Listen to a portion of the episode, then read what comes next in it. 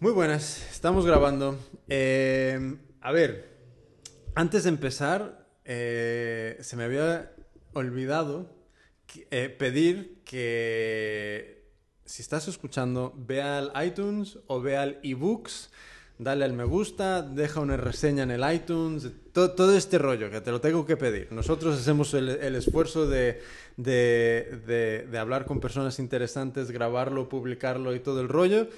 Lo único que te pido es eso. Dale, si, va- si lo escuchas en el iBooks, dale al me gusta ahí, si es que te gusta. Si no te gusta, pues también Dale al puedes... no me gusta.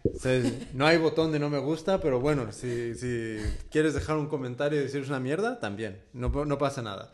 Y mm, en el iTunes, si puedes dejar una reseña, cojonudo. Eh, luego eh, tenemos la página de Facebook, que es eh, facebook.com barra echando kilómetros. Eh, y eh, visita Kiro Runners, que no ha pedido publicidad, pero le estoy haciendo publicidad porque...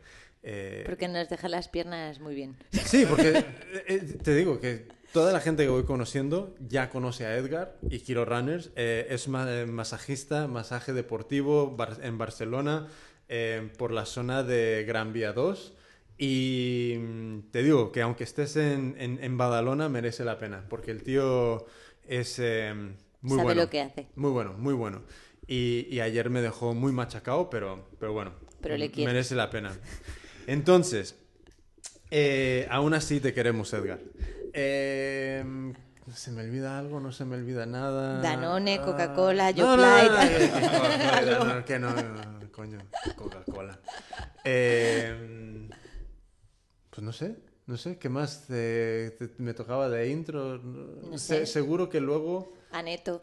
No, no. Ah, mira, ah, ah, vamos a dar un- una, una mención especial a Neto por ser un, un patrocinador eh, de, de- de todo lo que se mueve. O sea que eh, carrera y caldo es sinónimo. Eh, bueno, en verano Neto. podrían cambiarlo por gazpacho. o Sí, macho, ¿sabes? no estés dando caldo de Navidad en, en- en verano, coño. Pero bueno, Pero gracias. Entonces, eh, y Ya, por, por fin, ¿quién tenemos hoy? Venga, ver. rollo- no te enrolles más. Entonces, nuestro, nuestro invitado, eh, Miguel, alias Miguelito, alias Bubo. Eh, Bubo, en serio. ¿En serio? En serio. Bubo. Ostras, como tenemos un búho en casa, que Sí. es el perro. Entonces, eh, a Miguel. que no corre nada. eh, corre la- poco. Con la pelota. Corre No, tampoco. de- Tampoco. detrás Hace, de. re- hace recortes, no hace ni sprints. Entonces, a, a Miguel le conocí en, en un grupo de, de- de corredores que se llama Los miércoles son domingo, que se reúnen en la tienda Atletas de Domingo Catalán, muy cerca de Plaza España. Y, y bueno, ¿sabes? Me, nos pusimos a hablar eh, bajando Montjuic, cuando yo iba con la lengua de fuera, él iba fresco. ¿Fresco? Más fresco imposible, pero bueno. Iba, iba- y yo, yo iba pensando que las piernas se me iban a, a descoyuntar y, y las iba a dejar ahí en el camino y, y él parecía que, que estaba de paseo. Yo no fui testigo, pero me lo contaste En- cuando llegaste. Entonces, eh, bueno, nos pusimos a hablar y me pareció muy interesante que se llevaba 25 años haciendo, haciendo marcha. Eh, creo que Edgar me contó algo de una lesión y, luego lleva ahora como un año eh, corriendo y también es eh, coorganizador de la Bada Trail, que es una, una carrera que se celebra el 21 de octubre, que ahora nos va a contar más. O sea que tanto como organizador de una carrera y nosotros con una reciente experiencia un tanto negativa. ¿Surrealista? Sur- un poco surrealista. eh, entre muchas cosas vamos a, vamos a hablar de un montón de cosas. Entonces, Miguel, hola. Muy buenas, ¿qué tal? Bien, bien. Eh, pues mira, ¿qué tal si, si directamente enganchamos con lo que estábamos hablando antes? Y, entonces, antes de, de empezar a grabar, estábamos comentando... eh, en general empezamos comentando temas de, de organización de carreras. Eh, entonces, eh, me estabas comentando que ¿sabes? te parece peligroso que alguien de repente sin un estado, mm, con un estado físico que pueda ser eh, mm, un poco... Deficiente. Un poco deficiente se, se, se ponga a hacer una maratón, por ejemplo. Entonces, ¿qué...? Háblame un poquito más de eso, de, de, de, dónde viene, qué es lo que has visto para que tengas este punto de vista, qué es lo que te preocupa dentro de esto. Bueno, supongo que para cualquier persona que lleva, que lleva años haciendo deporte, en mi caso, deporte popular, ¿no? Yo no soy ningún, ningún superstar. Pero claro, sí que nos, nos hace reflexionar un poquito cuando vemos a, a personas que quizá ya, tienen, ya pasan a lo mejor cierta edad en la que también el, el estado físico eh, pues ya no es tan bueno, eh, el, el, peso ya ha aumentado. Yeah. Entonces, claro, todo eso pues eh, médicamente te acarrea pues unas deficiencias, ¿no? Yeah. como pues más azúcar en sangre, etcétera, etcétera. Todo eso puede acabar luego en enfermedades cardiovasculares, ¿vale? Y claro, y ver cómo hay gente joven que no se atreve a meterse en, a lo mejor en alguna maratón porque cree no estar preparado. Y, y luego ves... Y luego ves pues personas que ya no voy a decir ninguna edad para nunca encasillar a nadie, ¿no? Pero que van por encima del peso, entrenan menos de lo, de lo que deberían, se preparan menos de lo que deberían. Entonces, a ver, eh, yo creo que por una parte hay mucha gente que, que corre por, por intentar, ¿sabes? llegar a un, un, punto de peso un poco más, más saludable, igualmente un estilo de vida más saludable. Eh, ¿Dónde está ese, ese, punto de equilibrio entre ser un kamikaze de, con, con, el cuerpo y, y... No, porque tú has hecho referencia a dos cosas, como una que es, por un lado, el estado físico y la otra es el entreno. O sea, es como Va todo ligado. Va todo ligado. O sea, la, la dieta y el entreno tienen que ir en, en, una balanza, tienen que ir más o menos a la par. ¿Vale? Entonces, claro, ver gente que tiene sobrepeso, ya a mí ya me induce que a menos de que sea por alguna enfermedad de tiroides o alguna cosa así, la alimentación ya no la lleva mmm, tan correcta como posiblemente el entreno. Entonces luego pues pasan lo que de, desgraciadamente vemos en las carreras, ¿no? Que, ¿Y qué pasa? Pues que, pues que entran en parada cardiorrespiratoria y pueden incluso llegar a, a morirse si no los remontan rápido. Entonces... Oye, ¿y cuántas, cuántas carreras habéis organizado? Nosotros es que eh, en mi club, el CM, organizamos no solo carreras de running, organizamos BTT, dualones, ah, vale. copas de España de ciclismo, de tiro. O sea que tú tienes esto muy visto también, de, de gente un poco no tan preparada. Sí, pero posiblemente donde más se está viendo es en, en el running. Sí, porque yo creo que cuando la gente ya pasa a hacer cosas como de, o, triatlones o duatlones, es como que bueno, que ya hay otro, sí, otra perspectiva. Sí, ¿no? porque no lo aguantan tanto. O sea, es, resulta mucho más fácil dentro de la dificultad de todas las, de, de, de todas las pruebas y disciplinas, pero eh, es mucho más fácil que una persona de a pie que, se ponga que no ha corrido nunca, porque incluso yo tengo amigos, y más de uno si me escucha se sentirá identificado, amigos que han empezado a correr pues a los 40, 50, incluso 60 años, o incluso a los 30, ¿no? Han empezado de cero, es mucho más fácil comprarte unas, unas zapatillas deportivas, ponerte una, una, una, equipación barata yeah. y echarte a correr, pero claro, hay que hacerlo como todo, con cabeza. ¿Vale? No es lo mismo que cuando montamos a lo mejor algún campeonato de tiro, ya el tener una pistola, una pistola de, de, de competición deportiva ya no lo hace nadie de... O, o creo que, o creo que no, lo, no lo debería hacer nadie que no haya hecho nunca tiro. Yeah. ¿Vale? El triatlón igual. El triatlón, pues bueno, es mucho más complicado. Es tienes, más que saber, tienes que saber correr, tienes que saber nadar y tienes que tener bicicleta y saber ir en bicicleta. Yeah. Conozco algún caso individual de, de personas que me han venido con bastante sobrepeso y que no son deportistas, ni, ni, ni creo que lo, lo, vayan a ser, porque no es su dinámica, y me han dicho, quiero correr una triatlón. Y te lo dicen mirándote y sonriéndote, ¿sabes qué? Quiero entrenar una triatlón. Y yo le digo, a ver, Alma Cándida, pero... no te ¿Por dónde vamos a empezar? A ver. No te quiero desanimar, pero a ver, si te aprecio como persona, pues... ¿Y a cuánto y, y tiempo se plantean el objetivo vista? Nada, en meses. En vale. meses, cuando hay, cuando hay gente que lleva corriendo años y años y años y nadando, yendo en bici, que se lo tienen que preparar con mucho tiempo. Alimentación, también aspecto psicológico, eh, aspecto físico, es algo complicado. ¿sabes? Y bueno, de alguna manera me siento un poquillo identificada con lo que dices, entre muchas comillas, entre muchas comillas, porque, a ver, siempre he hecho deporte, ¿no? Pero es verdad que ahora me, estoy preparando la maratón de, de Grecia y dices, hostia, que al final el otro día me hice mis primeros 17,5 seguidos y dices, joder, si estos son 17, a lo que me enfrento no es moco de pavo. O sea, como que de alguna manera yo creo que somos muy inconscientes lo que tú dices, ¿no? De decir, bueno, va, venga, me preparo una maratón. Si al final es llegar y dices, ya, pero ¿cómo llegar? Correcto. El, el ritmo, el ritmo caminante, yo por ejemplo, últimamente lo que, lo que, lo que me, sor- me sorprende mucho que hay gente que paga en las carreras por salir a andar. Ya. No a correr, Ya. a andar. Ya, ya. O sea, yo veo, o sea, sacándolo algo positivo de todo lo negativo, yo veo fantástico, pues a lo mejor esa persona que no ha hecho deporte en su vida y sale a andar, aunque sea pagando en una carrera. También lo celebro, porque ya hemos conseguido, con el running hemos conseguido que haya gente que se levante del sofá, que apague el sálvame o que apague lo que esté viendo y que se venga a la calle a ponerse unas zapatillas, aunque sean de estos de 5 euros, da igual, pero salga a andar, ya es algo. Pero creo que tampoco es necesario tener que pagar 15, 17 euros, que es lo que te puede valer una carrera de primer nivel popular, Y- para salir Y a una, andar. una pregunta, porque más o menos de la gente que tú has visto, ¿qué porcentaje, o sea, qué, po- por poner un número, cuánta gente, entre comillas, inconsciente hace estas cosas?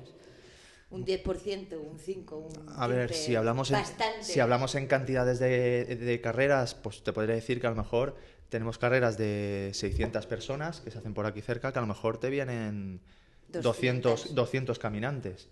Pero luego tenemos a lo mejor carreras muy importantes que se hacen en Barcelona con, con 14.000 o 15.000 personas y solamente hay que mirar las, las, las cifras de llegada y los tiempos. Hay hay gente que a lo mejor de 14.000 personas puedes tener caminantes 4.000 o 5.000. Ya no hablemos de, vamos a hacer un poquito de publicidad, de la carrera del corte inglés, Eh. que salen 65.000 personas. Ya. Claro, Ya, ya. sale gente pues Ya, con el pero, perro, eh, con el... Pero esa carrera es diferente. Esa está vista ya como una carrera familiar. Sí. Ya el mismo corte inglés Sí, ya te la sí, pinta sí. como algo así. Pero bueno, que es gente que sale, sale a caminar. Entonces, Y de la gente que... Perdón. de- de- sí, no, y sí. de la gente, porque, vale, todavía los que salen a caminar dices, bueno, al fin y al cabo eso, tienen, por así decirlo, cierta conciencia de a lo que pueden salir. Pero de los Sí. otros inconscientes que salen a correr sin estar preparados, Ese es el peligro. Porque las- el señor o la señora o el chico o la chica que sale a caminar, por lo menos vale. es consciente de su limitación. Sí. Y puede que esa carrera la empiece caminando, otra la empiece trotando, otra la empiece corriendo, vea que eso se le da mínimamente bien y hemos ganado un runner. sí. Ahí lo tienes. El problema es eh, este, esta gente que es por la cual hemos empezado a hablar ahora, que los ves pegándose maratones y medias maratones, que quizás sí que a lo mejor te acaban una maratón en más de cuatro horas, que sí, pa- para esa persona a lo mejor sí que tiene mérito acabarla. Ojo, cada uno tiene sus, sus, metas, ¿no? Pero bueno, un, un corredor, pues normalmente intentas acabarla por debajo de cuatro. Claro, yo, yo, yo estoy yo, mi asunto es terminarla en 3.59, no sé si la Bueno, si tú No, la acabas al trote, que a ti te dé la sensación de que tú estás corriendo, Sí, yo lo que no quiero es terminar andando. Porque- correcto, también- llegarla andando yo creo que No, ya no tiene no. sentido. No, y, y No, también... sobre todo es que sería muy triste. O sea, quiero decir, para mí sería decir, bueno, no he entrenado como tenía que entrenar. eh, al fin y al cabo no he cumplido el objetivo que es correr una maratón, porque Bueno, pero todo se basa en ilusiones. Claro, yo cuando veo a que alguien me dice, he hecho una maratón en cuatro horas y media, y le ves la cara de ilusionado, dices, bueno, pues mira, pues te habrás gastado 60 euros para salir a andar, Pero, pero eres feliz. Pero claro, pero ya no es, ya no estamos hablando de deporte. ¿eh? tam- también un poco quita la, Sí. la resta de, un- de la idea de que es una carrera. Claro, carrera, correr. eh, eh, Está, claro, está dentro de la estructura, ¿sabes? Y yo entiendo que si cuando yo salgo y me apunto a una carrera, yo estoy intentando, yo sé que no voy a ganar. O sea, sé que no voy a ganar, sé que no voy a ser Corres contra ti. Yo siempre lo digo, un corredor Sí. popular corre contra sí mismo. Sí, entonces, pero aún sabiendo eso, es como... Van, van un poco en contra de- de- del espíritu de, de la carrera, ¿sabes? En el, Sí. en el sentido de intentar terminar lo antes posible eh, y no hacer de esto algo que no es, ¿sabes? Porque hay senderismo, hay grupos que, que salen de, de paseos y tal. Y caminadas, las típicas caminadas que se hacen. Sí, Caminada por la Caminada montaña con popular. butifarrada y demás. Ya. Pues mira, caminas y encima comes. Ya. Yo, lo veo, yo eso lo veo fantástico. Y tienes camiseta. Pero bueno, supongo que ahora hay un movimiento de gente finisher. ¿eh? La gente quiere ser finisher. Mira, ya, ya sonríe, Jimmy. Eh, ¿Y os habéis encontrado algún problema de esos en las carreras que, o sea, algún susto serio de decir, hostia, En las nuestras no. ¿Vale? Porque nosotros tampoco, tampoco organizamos ni medias ni maratones. Hacemos como mucho 10 kilómetros, hacemos triatlones donde viene gente ya especializada, hacemos BTTs donde viene gente ya Bueno, especializada. las de 10 kilómetros tienen pinta de ser buenas candidatas para los que tú dices. Yo lo he visto esto en carreras, en carreras populares donde yo he participado. Ir corriendo y ver a la típica persona tirada en el suelo, con el servicio de emergencias médicas allí atendiéndolo, y luego darte cuenta que, que ha fallecido, verlo en la tele que ha fallecido. Entonces yo creo que cualquier evento donde, donde se pueda morir una persona ya no vale la pena. Vamos a... A ver, yo en, en su momento me, me planteaba organizar una carrera. Porque yo siempre me, me- me busco meter en bailes de, de- de organizar cosas, de, de- de todo. Entonces, eh, te pregunto, ¿qué es un poco ese proceso que tú has visto? De, imagínate que ahora mismo nosotros tres decimos, venga, vamos a organizar una carrera. Y, tú eres eh, el, consultor que entra y dice, mira, yo os voy a enseñar cómo se tiene que organizar esto de, de principio hasta que la última persona cruza la meta eh, andando. ¿Cómo, cómo- cómo es este proceso? Bueno, lo primero, tenemos, tenemos que pensar que nos estamos, estamos viéndonos en un calendario que está a reventar de carreras. Entonces tendrías Ya. que elegir una población donde no estuviera tan reventado. Otra cosa es que me digas, no, no, que la quiero montar en Barcelona. Eh, Entonces habría que coger, pues como, como el gato del coche, ¿eh? y abrir hueco entre dos carreras, poco a poco, poco a poco, para meter la tuya, ¿no? Es muy complicado. Pero bueno, sobre todo es ofrecer, hoy en día es ofrecer algo diferente al, al corredor. Ahora nos estamos empezando a ver, un- que- y, y se verá este boom, se verá mucho más adelante. Hay mucha gente que se está tirando mucho por, por las Spartan Race. ya, Eh, los obstáculos, sí, incluso ahora- la de color, esta, esta es de color. de- Sí, estas, a ver, estas son más fiestas. Esto- Sí, aquí no, sí, aquí no hay competitividad. Aquí no, no, no hay una competitividad que se vea, que se vea flagrante, ¿sabes? Pues mira, igualmente si los, Pero la gente los- lo disfruta. los andadores van a las carreras populares, pues que, que- que los corredores vayan a las, a las de- del color y, y que, y Sí. que vayan a tope. Pero el corredor saldrá corriendo y los, y los polvos quedarán por detrás. o sea, no- y llegarán limpios. claro, llegarán limpios. Entonces, nada, lo único que tienes que mirar es, es sobre todo, mm, si yo te tengo que recomendar algo, Eh. contarla con seguridad. Con calidad y seguridad. Vale, entonces lo, lo primero es buscar un hueco en el calendario donde realmente permita que haya un, un, grupo de corredores que vayan a poder asistir porque no les, no les, es, no les es un conflicto con alguna un poco más grande, más... Sí, pero y es complicado, porque eh, de montar una carrera en un día 5, por ejemplo, tienes que mirar que la semana anterior no haya una carrera fuerte o la semana posterior, la otra, no venga una carrera larga, porque la gente se va preparando. ¿vale? Y ese tiene que descansar, o esa tirada es demasiado larga para afrontar la otra. O sea, tienes que ir jugando, es como, como una partida de mus. Tú tienes unas pocas cartas y tienes que ir jugando con las cartas que tienen los demás, o suponiendo las que tienen los demás. Pero bueno, ahí está el tema. Y lo de la seguridad y la que has dicho seguridad y, Seguridad y calidad. y, y cuáles son así como los puntos. A ver, la, la- la calidad, la calidad, conforme más eh, diriges una carrera hacia, el, hacia el- la perspectiva del negocio, sueles ir eh, dejando la calidad por el otro lado, ¿vale? La balanza sería ahí. Un- en un plato tendrías el, el dinero y en el otro plato tendrías la calidad y el posible disfrute, la diferencia. Yo te voy a pinchar con esto un poco porque quiero... Porque es- Y estoy tú de acuerdo... siéntete libre para decir paso de la pregunta. No, no, no. eh, a ver, esto... No, luego te respondo mi idea, claro. Yo no me es- escaqueo. A ver, eh, en mi cabeza, y por eso te digo que en mi cabeza sí es como me lo imagino. Entonces, tú dices que cuando empiezan a, a- a ver más el tema del negocio, que empieza a, a decaer la calidad.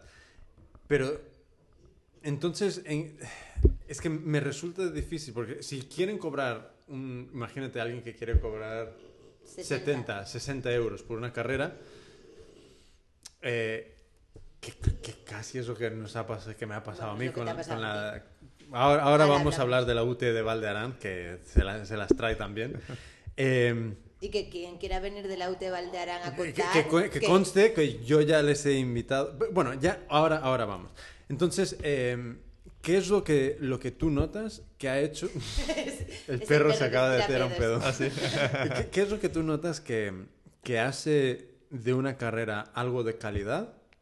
¿Y qué es lo que tú has visto personalmente donde sientes que te han cobrado mucho y te han dado una mierda y que por ende sientes que es alguien que ha estado Pensando en el no solo negocio. por el negocio, porque yo creo que la palabra negocio es la que con lo que tengo un problema, porque para mí es como si alguien quiere dedicarse la vida a organizar carreras para que Totalmente nosotros lícito. disfrutemos, que se gane buen dinero, porque una persona con esa energía termina ayudando a que cientos o si no miles de personas puedan correr. Vale, guay. Pero explícame un poquito el, el qué es lo que has visto tú de, de- de carreras de calidad, cómo se han organizado y... El y- tema está en que a la gente tú lo, lo puedes, la, la puedes engañar una vez. Dos seguramente ya no, no cuela. Entonces, claro, nosotros en el mundo del running, dependiendo quién lo organiza, ya sabemos. Ya. Ya sabemos cómo será. ¿eh? O sea, es como, es como una firma, como una, como una, una garantía. Entonces, claro, el, el problema les surge a los organizadores cuando saben que no pueden cobrar más de, vamos a poner una cantidad inventada, más de 30 euros. Ellos saben, antes tú ponías un precio y la gente lo pagaba, ¿vale? La burbuja del running, como la inmobiliaria. ¿no? De la época. Entonces, ahora ya más o menos han estandarizado los precios. Pongamos que montas una prueba, no sé, de bicicleta, ¿no? De, de, de BTT, por ejemplo, ¿no? Sí. Y tú sabes que no puedes cobrar más de 30 euros porque otras carreras con más nombre están cobrando 30. Entonces Ya. tú no puedes cobrar más que, ¿vale? Y si cobras más que, tanto el recorrido como el regalo que tienes que dar, que la gente se ha acostumbrado al obsequio, así que- como la bolsa del corredor que ofreces, Mm. tendría que ser más que. ¿Vale? Entonces, ¿qué pasa? Si dentro de esos 30 euros tú quieres sacar en limpio, pues cierta cantidad tienes que empezar a recortar. ¿eh? Como, como la sanidad, ¿eh? como la Sí, sí, educación. sí. El típico recorte. Entonces, claro, pues ya tienes que poner una camiseta no técnica, sino de primera, de primera fila, digamos, Mm. sí. Eh, tienes que poner pues obsequios pequeños gratuitos de otras empresas que te los regalan, muestras, sobre todo muestras, etcétera, etcétera. ¿Vale? Y luego, ¿qué pasa? Pues que acabas recortando en gastos de pagar, por ejemplo, Cruz Roja, que yo creo que ahí no se tendría que escatimar nunca. Que pasa lo que hemos comentado fuera de micro, con, que luego comentaremos con la de la UT de Valdarán, ¿no? Que es eh, poner una sola ambulancia en vez de dos, o en vez de tres, dependiendo del tramo. Ya. Escatimar en, en, por ejemplo, en, en voluntarios, O sea que al final en todo- controladores, la todo- gente se te pierde, etcétera, etcétera. Sea que al final todo es el margen que te vas a quedar. Claro, Es que todo lo que estás claro. diciendo... No- nosotros, no es, por, no es por vender ahora, pero nosotros, como no tenemos no, ánimo no. de lucro, ¿vale? Véndelo, véndelo, coño. vender, No, a ver, es- es- nosotros no somos una empresa, somos un Ya. club que, que somos de un cuerpo policial, Sí. CEME, Club Esportivo Mossos de Escuadra, son las siglas, CEME. Nos conoce la gente por CEME porque también no todo ciudadano pues le agrada a la policía, entonces Ya. pues nos ocultamos un poquito sobre la palabra CEME. Los que ya saben que somos policías, pues perfecto. Entonces nosotros lo que hacemos es organizar dentro de las 23 secciones que tenemos eh, eventos deportivos solidarios. Porque nosotros como cuerpo policial no tenemos un ánimo de lucro, no queremos ese dinero para nada. Entonces lo que hacemos es montar el evento y todo lo que sale positivo se destina, ¿vale? A X fin. A lo que ya se haya, a lo que ya se haya informado previamente, ¿no? Pues Sí. a lo mejor pues la, la, Sí, la triatlón, la triatlón de que hicimos en junio, no, perdón, en julio, la triatlón del Cardené en Igualada, esa la destinamos a la fibrosis quística. Pues lo que salió de allí se destinó. No. En Badatrail, por ejemplo, cada año vamos a ir cambiando la, la- el motivo, ¿vale? Solidario, porque creo que hay que darle, hay Cabida. que darle cabida y, y oportunidad a todo. Y hemos iniciado una primera, una, una- una primera toma de contacto. Yo soy animalista, me encantan los animales, y lo vamos a destinar a refugios de adopción y de, y de animales que, o sea, de personas que trabajan para los animales. ¿Vale? El año que viene pues lo destinaremos a otra cosa. Entonces, claro, nosotros todo el dinero que tenemos nos lo gastamos en, en- en el evento. Aparte que nosotros venimos de la seguridad. Sería, sería de risa Sí, sería un poco fuerte Montar- que, un pro- que un cuerpo de seguridad. montar un evento como la Copa de España de Ciclismo que organizamos normalmente ahí en Salou y que haya cruces donde no haya policía cortando tráfico, por ejemplo. Y se cuele, se cuele un coche. Mm, Bueno, más, más de un runner seguramente se habrá encontrado en la situación Sí, sí, ahora de, ir de, ir de ir corriendo y encontrarte un coche en dirección contraria para donde tú estás corriendo. Ya. Esto ha pasado aquí en Barcelona. Ah, ¿vale? ya.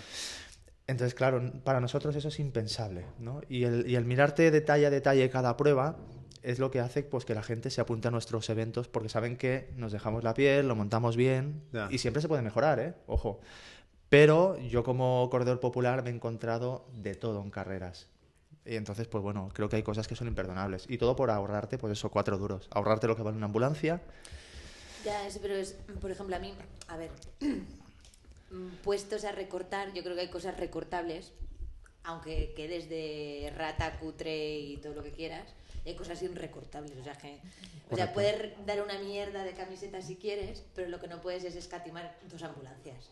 Ni una, nada, cero. No, o sea, es que, La seguridad y la salud es lo primero. o sea, que quiero decir que hay cosas que dices, a ver, y yo, yo sobre todo yo siempre digo lo mismo, digo, yo no sé si es que yo soy completamente cagona o una...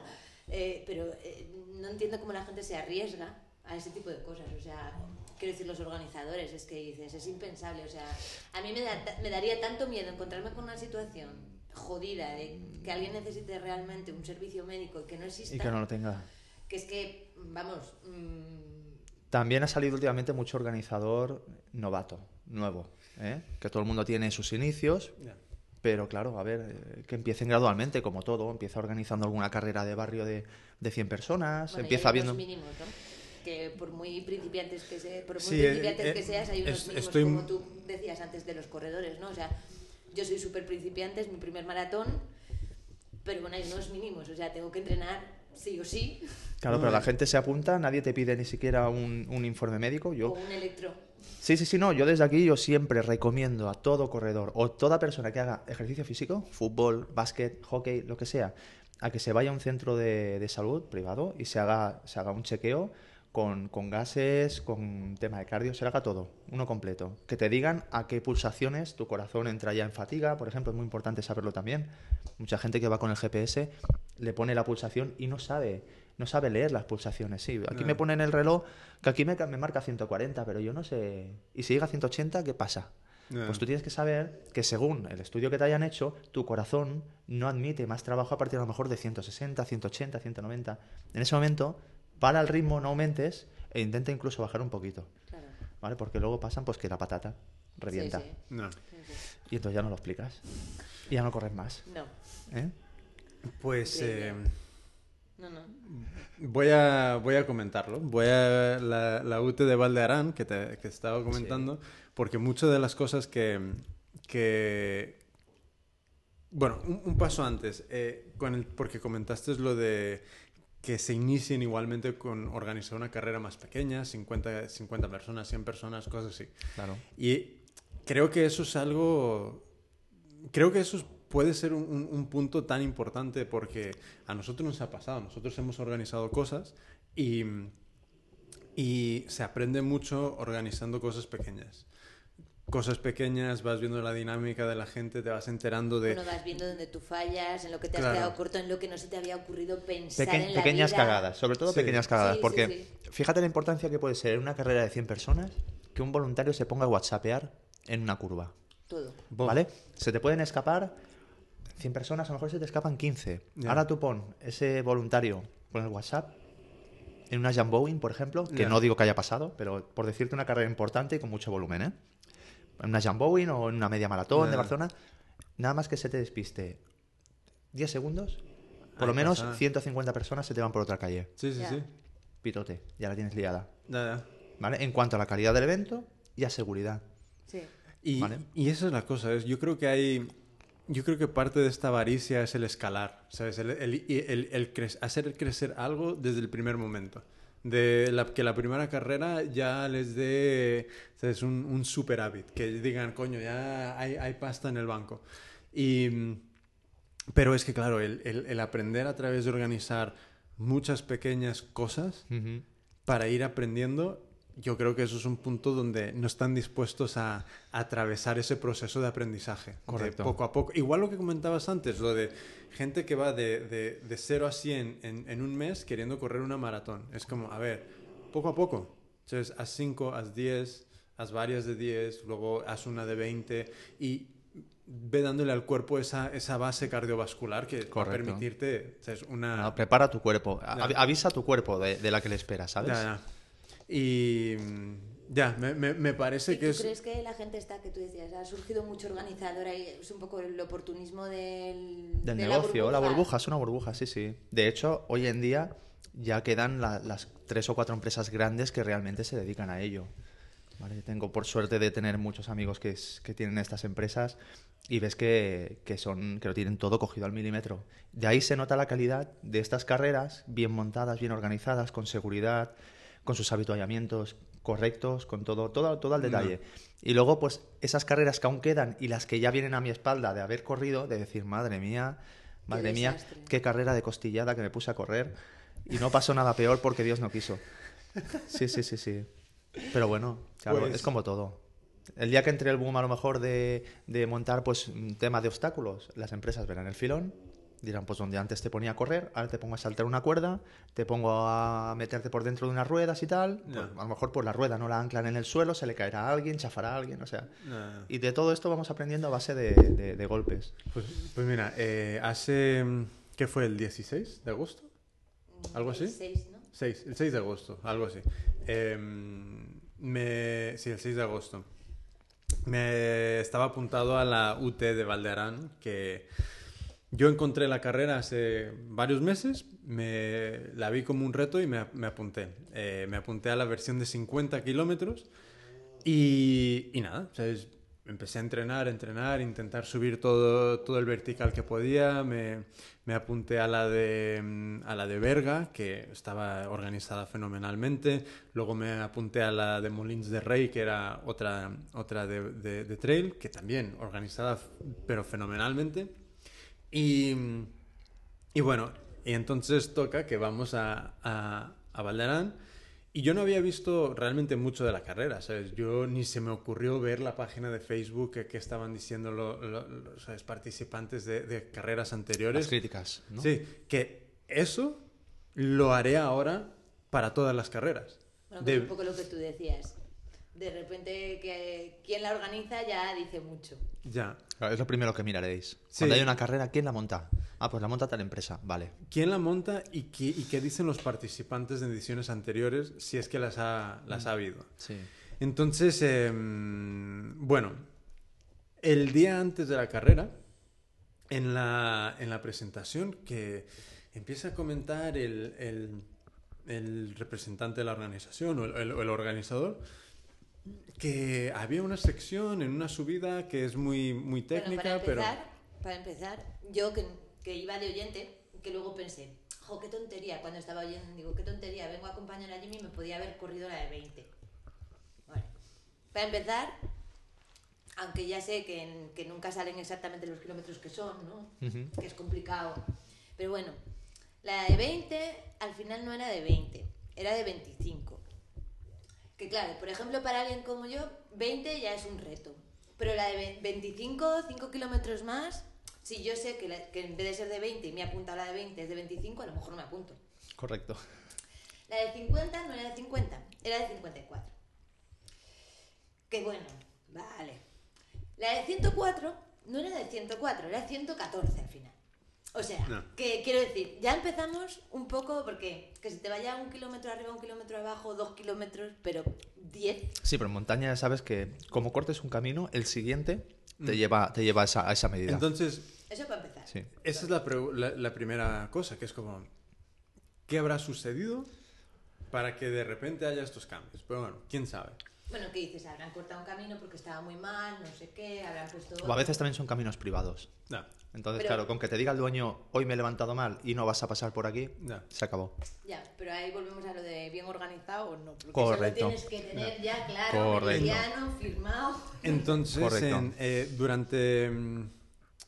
Luego, en, en la salida de la carrera... Bueno, no, tú ibas a comentar que ya empezó a comentar que había una sección muy Ah, sí, complicada. un- una subida que de repente es como que había como unos 30 árboles caídos, que, que era básicamente diciendo, es una subida jodida, te las vas a tener que apañar. Vale, bueno, vale, eh, es, es montaña, vale, pues, ¿qué vas a hacer? Son imprevistos. Claro, ya está. ¿qué, va- qué vas a hacer? Entonces, mañana siguiente en la salida todo fue un poco, bueno, no, no, a mí no me parecía mal, ¿sabes? Pero sí que hay cosas que dices, es todo como muy poco, porque creo que costó como 45 o 50 euros, algo así. No, no. Eh, y luego la salida era como un poco raro, como que eh, habían, luego habían pedido material mínimo en el email que estaban exigiendo a los de 50 que no, no venía en el email, que venía solo para los de 114. Bueno, y- pero comentó un- uno profesion- bueno, uno de los que se supone que iban a ser favorito para hacer podium, digo profesional, Mm. entre comillas, que en cualquier carrera de montaña te pueden pedir cualquier cosa hasta el minuto antes de la salida. Ya, pero yo en el minuto antes de la salida, salida no estoy en casa. hay que informar también. Claro. Eso hay que informar también, pero bueno. Claro. Pidieron mantas térmicas, cosas que no habían pedido en el mail como material Sí. mínimo. Y entonces, a mí lo que me pareció un poco extraño desde fuera como espectador es como, vale, si yo pido un material mínimo es porque considero que por seguridad eso tiene que salir. Claro. La he cagado en el mail, no lo he puesto, lo que sea, no sé qué, pero si es por seguridad y para mí es mínimo, yo no dejo salir al corredor que no lo tiene. Claro. Me jodo yo. ¿Qué hago? Entonces era un poco. Pues, yo empezaba bueno, la cosa un poco. Pues que diga que, es- que se recomienda. Es diferente. Una cosa es decir, bueno, la he cagado, pues en vez de decir que es obligatorio, digo que se recomienda. No, no, ponía... Obligatorio. Ya, ya. Pues si es obligatorio. Claro, En- ent- te entonces- chupas la, te comes las patatas, te lo comes con patatas y dejas o no dejas salir. Pero bueno, entonces ya era como un Pero es que ellos la cagaron, porque no, la- no, no, No ven- no venía en el documento. Claro. Entonces no venía. Vale. Y... Seguimos. Pero bueno, entonces Esto empie- eran empieza... cosas nimias, o sea, em- como, bueno. Empieza la carrera. Lo que mal empieza, mal acaba, está claro. Entonces, ¿eh? em- empieza la carrera y, y a todo esto, eh, primera subida, es- llegamos al primer punto de habituallamiento, luego la siguiente subida, siguiente punto de habituallamiento, eh, y, en- y- y yo... ¿qué? Espectador, segundo punto de habituallamiento, que era kilómetro 24 Ah, o los, así. los- los puntos de habituallamiento eran, eran yo- unas cutres. Y yo, como espectadora, llegamos al punto de habituallamiento. Yo llegué, pero no sabía cuándo iba a llegar. Más o menos estaba al lado del pueblo, entonces digo, bueno, pues venga, me- voy a verle. Y de repente ves, no sé, cosas extrañas. Gu- o sea, eh, gusanitos. gusanitos. Que, bueno. Azúcar, ah, ¿no? Sí. Sí. bueno, pero. Podrían poner dátiles. po- sí, ¿Eh? fruta, naranja. El dátil va muy bien, va muy bien. Sí, sí. no, naranja, por eso. como una cosa un poco rara. Antes que ver ositos de gominola, ¿no? Eso que dices, es. uy. Pues un poco como que llegas allí y dices. No, a ver, esto, tenían naranjas. creo. No, tenían melocotones. No lo sé. Sí, Sí. tenía melocotones. Pero, pero bueno, entonces yo llego Ya- al ya es segundo. por tocar Sí, Y si hay alguien alérgico No, a los frutos secos, que hoy hay mucha gente propensa a Ah. eso. Claro, O sea, alguien diabético. Ah, no Sí. sé. A ver, por eso. yo. Todo Bueno. esto se tiene que mirar, claro. Ya. Entonces, la carrera sigue y ya el, el segundo punto de habituallamiento estaba como uno o dos kilómetros fuera de, de lo marcado. Pero bueno, o sea, dices, bueno, ah, que no pasa nada. Entonces, yo llegué al segundo y aquí es donde yo la cagué, porque me había eh, torcido un poco el tobillo, llegué al segundo, no llegué con toda la cabeza ahí en, en- en mi sitio, entonces llego, cojo un melocotón y, y- y me voy. Y suponi- yo suponía que llevaba suficiente agua en la mochila.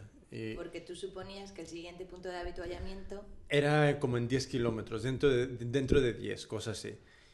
Y mm, empezamos la siguiente subida y a la cuarta parte me doy cuenta de que no tengo agua. Digo, "Me cago Ya ves. puta, no tengo agua. Bueno, digo, bueno, o sea, es- llegamos arriba y me, me quedará nada para el siguiente. Al final fueron, creo que cerca de, de 14 kilómetros, algo así.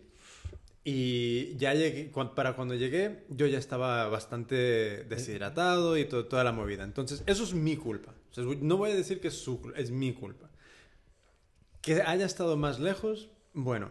Pero mm, luego llegamos, lle- llegamos al segundo y, y, en- y- y me rellenan la mochila de agua, porque yo pensaba, al tercero, perdón, llegamos al llego al tercero, me rellenan la mochila de agua y yo estoy intentando ¿sabes? saber si voy a poder seguir, porque mm, no- al final no pude, termi- terminé en 39 kilómetros, pero escucho al señor que estaba en el punto de habituallamiento decirle a un corredor que había llegado que no le podía llenar toda la, la- la botella porque no tenían suficiente agua.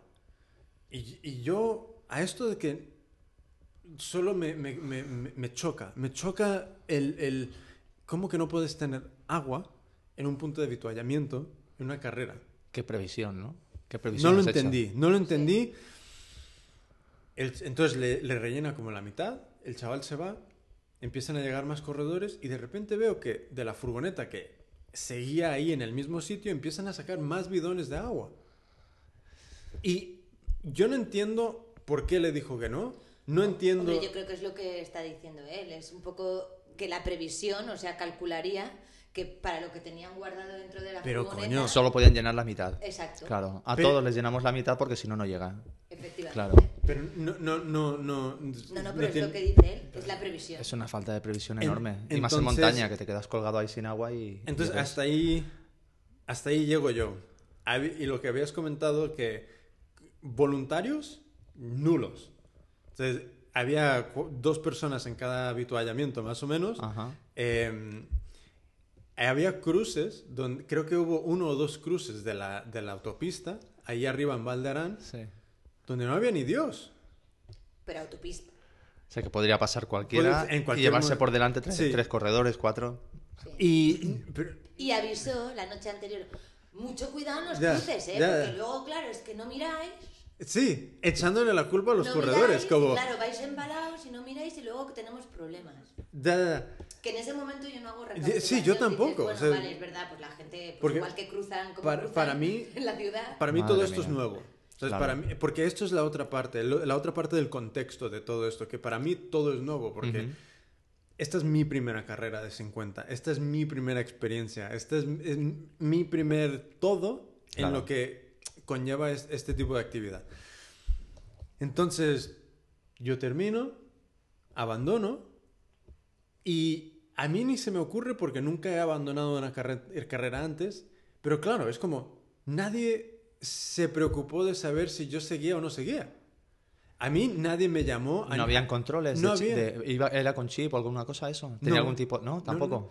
No, no, no. Pues Yo- vaya. yo, llegué al tercer punto de habituallamiento y yo sé que alguien anotó mi dorsal, Ajá. pero quedaba uno o dos puntos de habituallamiento más donde Bueno, yo no he cruzado. Ya. Entonces, me he matado en la montaña, he abandonado. ¿Qué ha, qué ha sucedido con esta ¿Qué persona? ha pasado contigo? Nada. Claro, y que yo le decía, "Jo, Nada.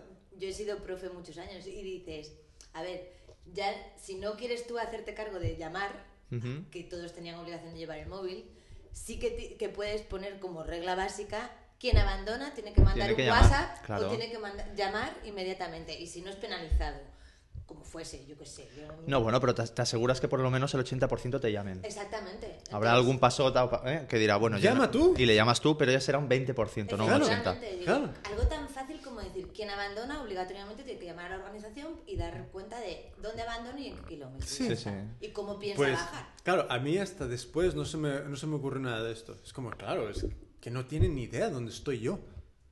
Entonces, y es una sensación rara. Porque... Pero tu dinero sí que saben dónde está. Ah, ya, ya. ¿Eh? No, no, eso sí. Entonces, em, Pues, y lo peor con esto es que cuando yo llegué al punto de meta, Sí. bueno, cuando, no, no, perdón, cuando llegamos al día siguiente al punto de meta, que bajamos a Salar no, eh, es paso anterior, que Ah, yo bueno. cuando terminé, llegué ahí al punto de meta donde estabas tú, que me contaste que había un chico que le habían mandado a los bomberos, ¿no? Y los bomberos le di... Basi- sí, básicamente él llegó y yo no sé qué problema había tenido, pero le, necesitaba a alguien, alguien con, con un médico, o sea, a- algún servicio médico. Entonces le dijeron que es que la ambulancia no estaba ahí, que estaba a cuatro kilómetros.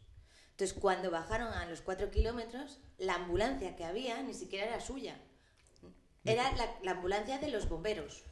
Ah, vale, o sea que no venía pagada esa. Y la aprovecharon, le dijeron, bueno, estaréis por allí, pues ya cubrimos el tramo. Claro, pero es que los bomberos le dijeron, no, es que nosotros no, no, no podemos atenderte, ve- ve- vete al hospital, que nosotros no estamos... O sea, que, que dices, jolín, que, que esto empieza a ser un poco descontrol, Claro. Sí, sí, sí, totalmente. bueno, pues es- da- de ahí se ahorraron algo, seguro. seguro. Y la otra descontrol es que al día siguiente, que nosotros bajamos a Salardú mm, para esperar a un amigo que se había hecho la de los 114, 14. que tampoco fueron 114, que al final fueron como 120 o algo así. Fueron más, sí. Yo Pues sé que vaya. alguien dijo algo Sí. de esto. No sé exactamente. Si alguien lo sabe, que ponga ahí un comentario. Y yo, cuando- por curiosidad, ¿no?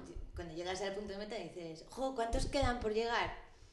Y la respuesta fue un poco surrealista, porque me dijo, no, no, quedan como siete. Eh, bueno, y hay uno que supo- suponemos que estará durmiendo en casa. Ya. Y es como, mm, supone, bueno, claro, deduces, bueno, le habrán llamado y no contesta, pero joder, qué tranquilidad, o sea, suponemos que estará durmiendo Y- en casa. y todo O se lo es está comiendo un jabalí. O se lo está comiendo un jabalí a lo mejor en la Y montaña. Todo esto se pone cada vez más surrealista, ¿sabes? Porque, eh, bueno, recogemos a- a- a- al amigo eh, y claro, en la, en la meta de, de los 114, 120 o lo que haya sido, no tenían ca- prácticamente nada de comer. Ni agua. Ni, ni para la de los 50. Pues ya me dirás. Prácticamente nada. La bebida que tenían, toda estaba caliente. Que tampoco te digo que les tengas ahí hielo y tal. No, No, porque frío pero- también puede ser malo. Después pero- de traer el cuerpo tan caliente, agua fría puede ser mala. Pero, Pero calentorra de... no, calentorra no, Pero- que parezca caldo gallego, no. Ya, ya, es que ¿Eh? estaba, estaba todo. Claro. Entonces, había muchas cosas que ya es como que nada, nada, nada, nada encajaba como bien. En general, mi, mi, mi, mi- mi sentimiento antes de ver el Facebook era, bueno, ¿sabes? Mal organizada, sí. eh, pero yo iba con dos metas, en, en principio, la de, la de terminar, que esa no la conseguí, y la de no perderme.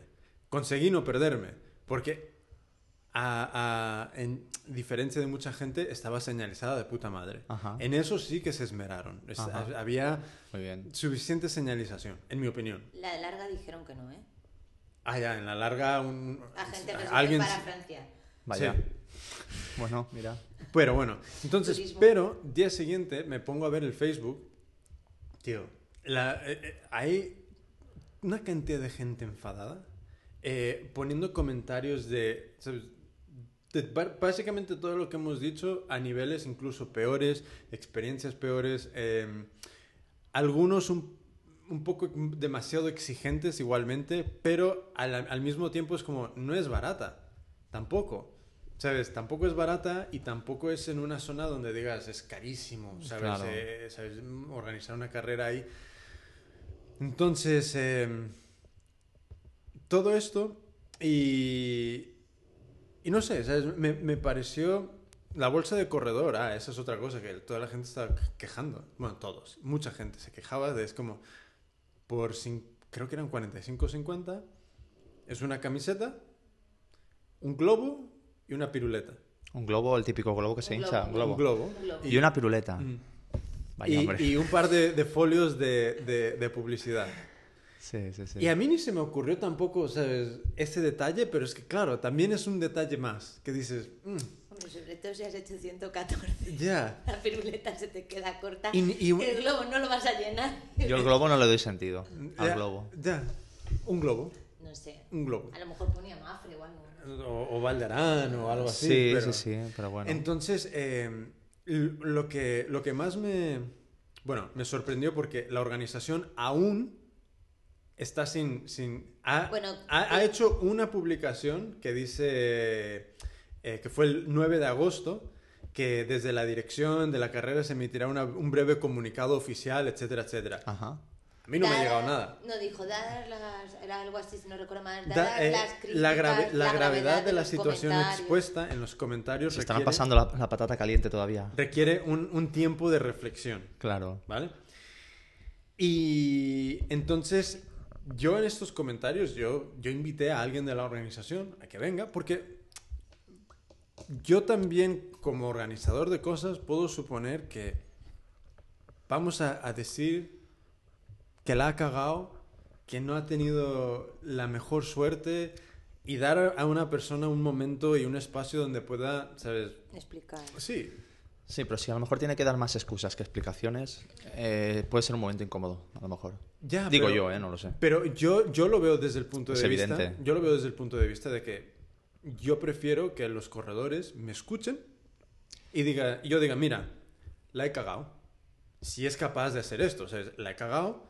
eh, X, Y, todo esto ha sucedido mal. eh, me, ¿sabes? Con las cosas que. Bueno, pero tú eres americano y tú, si haces esa cagada, dirías, la he cagado y por tanto organizo una carrera, corro con los gastos y os invito a todos a participar. Este, este cabrón no va a invitar a. a- a- Esa es la mentalidad americana, Flores. En- entonces, pero bueno. No puedo permitirme este mal. No, pero bueno, hacer pues como los políticos, nos hemos equivocado, pero el año que viene esto se va a remediar, vamos O a aprender todos de los errores, Mira, etcétera, todos etcétera. los corredores de este año les vamos a, a dar eh, El dorsal gratuito. tres cuartas partes. Un de- descuento un, bestia. descuento del 70. Descuento bestia y ya está. Sí. Claro. Sí, sí. ¿Qué dices? Bueno, No, porque si tienen que invitar a, a los mismos de este año, no, no, no harían caja. Ya. hay mucha gente que dice nunca más. Claro. Entonces, otra cosa que me ha parecido interesante es que Bueno, hay, hay- una- pregunta, porque Mm. ya que estamos ahí con alguien de un cuerpo de seguridad, yo aprovecho. Es como. eh, mm, no hay ningún. con- Bueno, esto que al final se convierte en quién vigila al que vigila y quién controla Mm, al que controla sí. y todo, pero no hay ningún tipo de. No sé, de, de- de- de legislación, de. mm, de tipo de cosa que diga, hay que cumplir unos mínimos para organizar una carrera, hay que cumplir con estos mínimos, ta, ta, ta, ta, ta. Hombre, no- normalmente está la federación. Vale. Claro. Piensa que, a ver, la federación no te obliga a que homologues el recorrido y, y a tener esas ciertas medidas. Pero ellos intentan estar encima de muchas, de muchas carreras. ¿Vale? Obviamente, cuando tú ya estás ofreciendo al corredor tu carrera, siempre que venga respaldado por la federación, pues ya sea de, de Federación de eh, Catalana de Atletismo, de cursos de montaña, etcétera, etcétera, pues eso ya es una, es una garantía, claro. ¿Sabes lo que se siente que hace falta? Algún... Igualmente la federación no llega a todo, pero Hombre, es que eh, con todo el un- mogollón un- de un- carreras que hay solo en Cataluña es imposible llegar Al a menos- todo, me imagino. alguien o algo que haga de sello de calidad. En el sentido de que Es, la empre- es, es- Es lo que, es lo que te- sí, la federación y lo que te he comentado, la empresa que haya detrás de la carrera. Claro. Pero, mm, no sé, e- es, es, es muy curioso que... Porque esta es mi primera vez que me encuentro con algo así. Con, con tal Pues desastre... posiblemente no será la última. Claro. Con, con tal desastre... ¿Y con tú crees una... que ha ido en aumento? O sea, ¿tú crees que... O sea, el- el- el- lo que tú comentabas antes de... Bueno, es que eh, cuando la balanza se inclina al beneficio en vez de a la calidad de la carrera, ¿tú crees que eso ha ido en aumento? O sea, que según han ido transcurriendo los años, hay más carreras que... La cosa está bajando ya, ¿eh? La- o sea, desde, por ejemplo, cuando ha- hablas con el IBE, que es en el, el Instituto de, de- de Deportes de Barcelona, ellos, ellos se dieron cuenta de que estaba todo muy, muy, muy apretado. ¿Vale? Hablando solo de Barcelona, ahora si hablamos a nivel catalán o español, pues ya No, pero la cosa crece. yo creo, vamos, que hay... Sí, pero está petando, ya está petando la burbuja, ¿eh? Ya te ¿Sí? digo, sí. Ahora ya los permisos no se dan tantos. Las empresas que antes colaboraban con cualquier evento deportivo ya no colaboran. Ahora ya tiene que venir detrás un sello, una marca, una empresa o, o un grupo, una organización que ellos saben que, que va a ser de éxito. Porque a- a- hasta hace a lo mejor un par de años todas las empresas te daban dinero, todas las empresas te colaboraban con artículos y ahora ya, ya Eligen. Respiran hondo y se, y se, y se, digamos que estudian un poco lo que es la jugada, ¿no? Decir, bueno, ¿quiénes sois vosotros? ¿Vale? ¿Qué habéis organizado ya? ¿sabes? Yo lo veo bien que pregunten a, a- Hombre, ahora. yo creo que Ah, también. fijo, claro. Yo creo que es- también. A mí, a mí lo Pero que... yo como empresa si tengo que respaldar a alguien, respaldo a alguien que sé que, que va a Sí, sí, organizar algo donde mi nombre de empresa gane, no pierda. Correcto. Sí, porque ahora, por ejemplo, las, la- la- las empresas que han patrocinado la UT esta de Valdarán, pues seguramente el año que viene se lo van a pensar. Y lo curioso er- es que en la web muestran varios eh, patrocinadores de... Creo que incluso Compresport era uno, ¿sabes? Pero no se veían reflejados en nada. A lo mejor... Eran como por poner logos, pero no, no, no, no estaban ni en la bolsa del corredor. Por darle prestigio a la, a la carrera, quizá. Hombre, habría que ver si Compresport a lo mejor eh, aportó tres, tres, eh, tres o cuatro mallas compresivas para sortear. Ay, no ningún Dinero no creo que haya nada, puesto ¿no? Compresport. Sí. Bueno, que vamos a ser muy bien pensados y, no- y pensar que les ha dado algo de dinero porque su logo aparezca en la página. Sí, Pero, pero... no ha imprimido nada. Pero bueno, entonces, para un poco cerrar esto, porque tampoco es cuestión No, no, que de... Yo tengo ganas de que nos cuente cómo es eso de la marcha y esas Ah. cosas. Entonces, eh, a todos los participantes, a todos los corredores, a ver, por mi parte, yo mm, he intentado invitar a alguien de la organización, eh, al menos que, que den su, su- su punto de vista y, y al, al menos incluso que no vengan, que lo hagan donde, donde, le- donde les apetezca, pero que den la cara. ¿Sabes? Que no sea solo texto, que, Ajá. porque considero que esta es la cuarta edición que lo montan y parece ser que cada edición ha sido tres cuartas partes de lo mismo. Pues cuando el río suena... Ya. Entonces, eh, y a la organización es como, es una pena, ¿sabes? Porque Valdearán es súper chulo. Eh, poder organizar una carrera ahí es, es, es una oportunidad de, de, de, introducir a todo un grupo de personas a, a la zona, a, a, a una carrera, porque hay mucha gente que, para, que es su primera carrera, como fue para mí. Sí, pero- una primera carrera, una, una UT, eh, es- No, es la primera UT. Ah, la primera sí, UT, sí, vale, vale, sí, vale, sí, vale. No, ya, ya... sí. Va- Y vas a pasar a engrosar su lista de inconscientes. No, no, no, no, no, mi Te voy a apuntar. mi primera, mi pero, primera. apu- apu- puedes apu- puedes apuntarle un poco. Eh, entonces, no sé, ¿sabes? Yo no sé cómo van a arreglar esto, si, si lo van a arreglar, si... pero me, me parece un- una oportunidad tan desperdiciada. Tendrá que entrar otra, otra empresa. Ya. Y ya está. Que saquen al concurso la, la carrera, que la gane otra Entonces- empresa y a partir de allí. Yo no sé qué, yo por, al menos por mi parte, o sea, hago eco de, todo, de, todos los, de muchos de los sentimientos que hay en, en los comentarios por parte de, de- de otros corredores. Eh, yo no sé si alguien que ha corrido la carrera quiera venir y hablar más en profundidad y, y dar otro si punto alguien de tiene vista. una experiencia completamente mm, contraria a lo que hemos contado y tiene una experiencia maravillosa. Sí, sí, porque Bueno, yo... ya, vamos a cerrar esto. Sí, yo en- entonces eso es cerrar el, el, ultra trail de, de Valderán. Eh, eso sí, Valderán Increíble. como sitio para Es correr. precioso. Oh, impresionante, Chulo. impresionante, muy guapo. Entonces, em, Tengo una pregunta. Venga, va, dispara. No, me, me hace gracia. ¿Cómo, o sea, ¿cómo surge el, el rollo de que, con perdón, ¿eh? Los polis, dices, vamos a organizar una carrera, ¿eso cómo sa- sa- sale? ¿De iniciativas individuales y os organizáis y la montáis? ¿O el cuerpo en sí tiene algo así como un fomento del deporte? ¿O No, supongo, mira, esto, esto el, eh, tirando, tirando historia atrás, el, el Club Esportivo Mossos de Escuadra eh, empezó a funcionar, me parece que no, si no me equivoco, hacia el año 98, pero ya se puso firmemente en funcionamiento, bien, bien organizado, a, a modo de cuerpo eh, policial, en el 2003, que fue cuando se hicieron aquí eh, los Juegos en Barcelona, de policías Sí. y bomberos, ¿vale? Aquí, bueno, yo creo, yo, yo entonces yo no era policía, pero yo fui como, como público y ya me acojonaron, o sea, estaba tan bien montado, fue un festival, o sea, parecían unas, unas olimpiadas realmente profesionales. qué guay? Luego, cuando yo entré en el cuerpo, en el año 2007, yo he ido ya a competir y mm, desde dentro ya no lo he visto ni la mitad de cómo lo vi yo desde fuera en Barcelona. O sea, la calidad ha bajado mucho y demás, pero eso es otro tema que podemos hablar más Sí. tarde si queréis. Entonces, a partir de allí el, el club fue creciendo. Entonces, eh, entraron más promociones porque las competencias de, la, de Mossos de Escuadra iba creciendo. Entonces, claro, entraba gente más joven. Y eh, bueno, y fue un boom. Eh, fue un cuerpo policial donde había una media de edad de 28, 35 años de edad. No, no estaban los polis con michelines que a veces se veían. Correcto, correcto. Sí que, perdón, ¿eh? Perdón, perdón. A ver los hilos, ¿no? Hombre, tiene que haber de todo. Hay de todo, sí.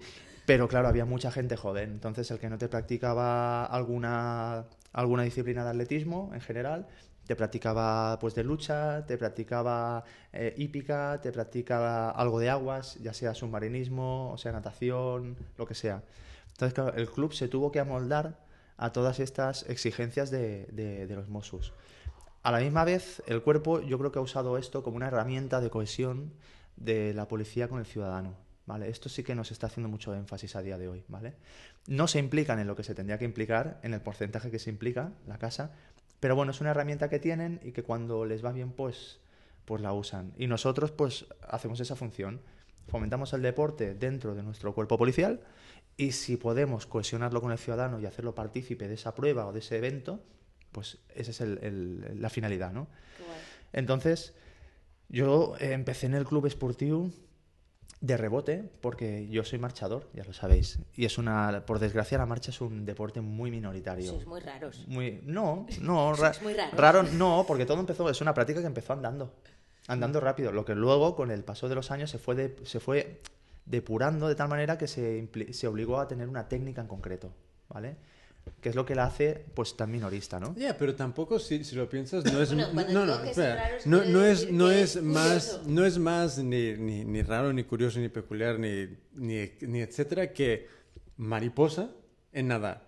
¿Sabes? O. O, O salto de altura saltando al revés. Sí. Ya, o, o luego. El salto de altura originalmente era saltando hacia adelante. gim- gimnasia. Hasta, sí, hasta que hubo uno que se le ocurrió saltar de espaldas. Pues gim- también gim- es raro, ¿no? Gimnasia Sí. rítmica. Pero ahí Es está. raro, es raro. Pero ahí está. Son Gimnasia, igual de raros, ¿eh? gimnasia rítmica. Es, es, una cosa. Gimnasia rítmica es que no es un.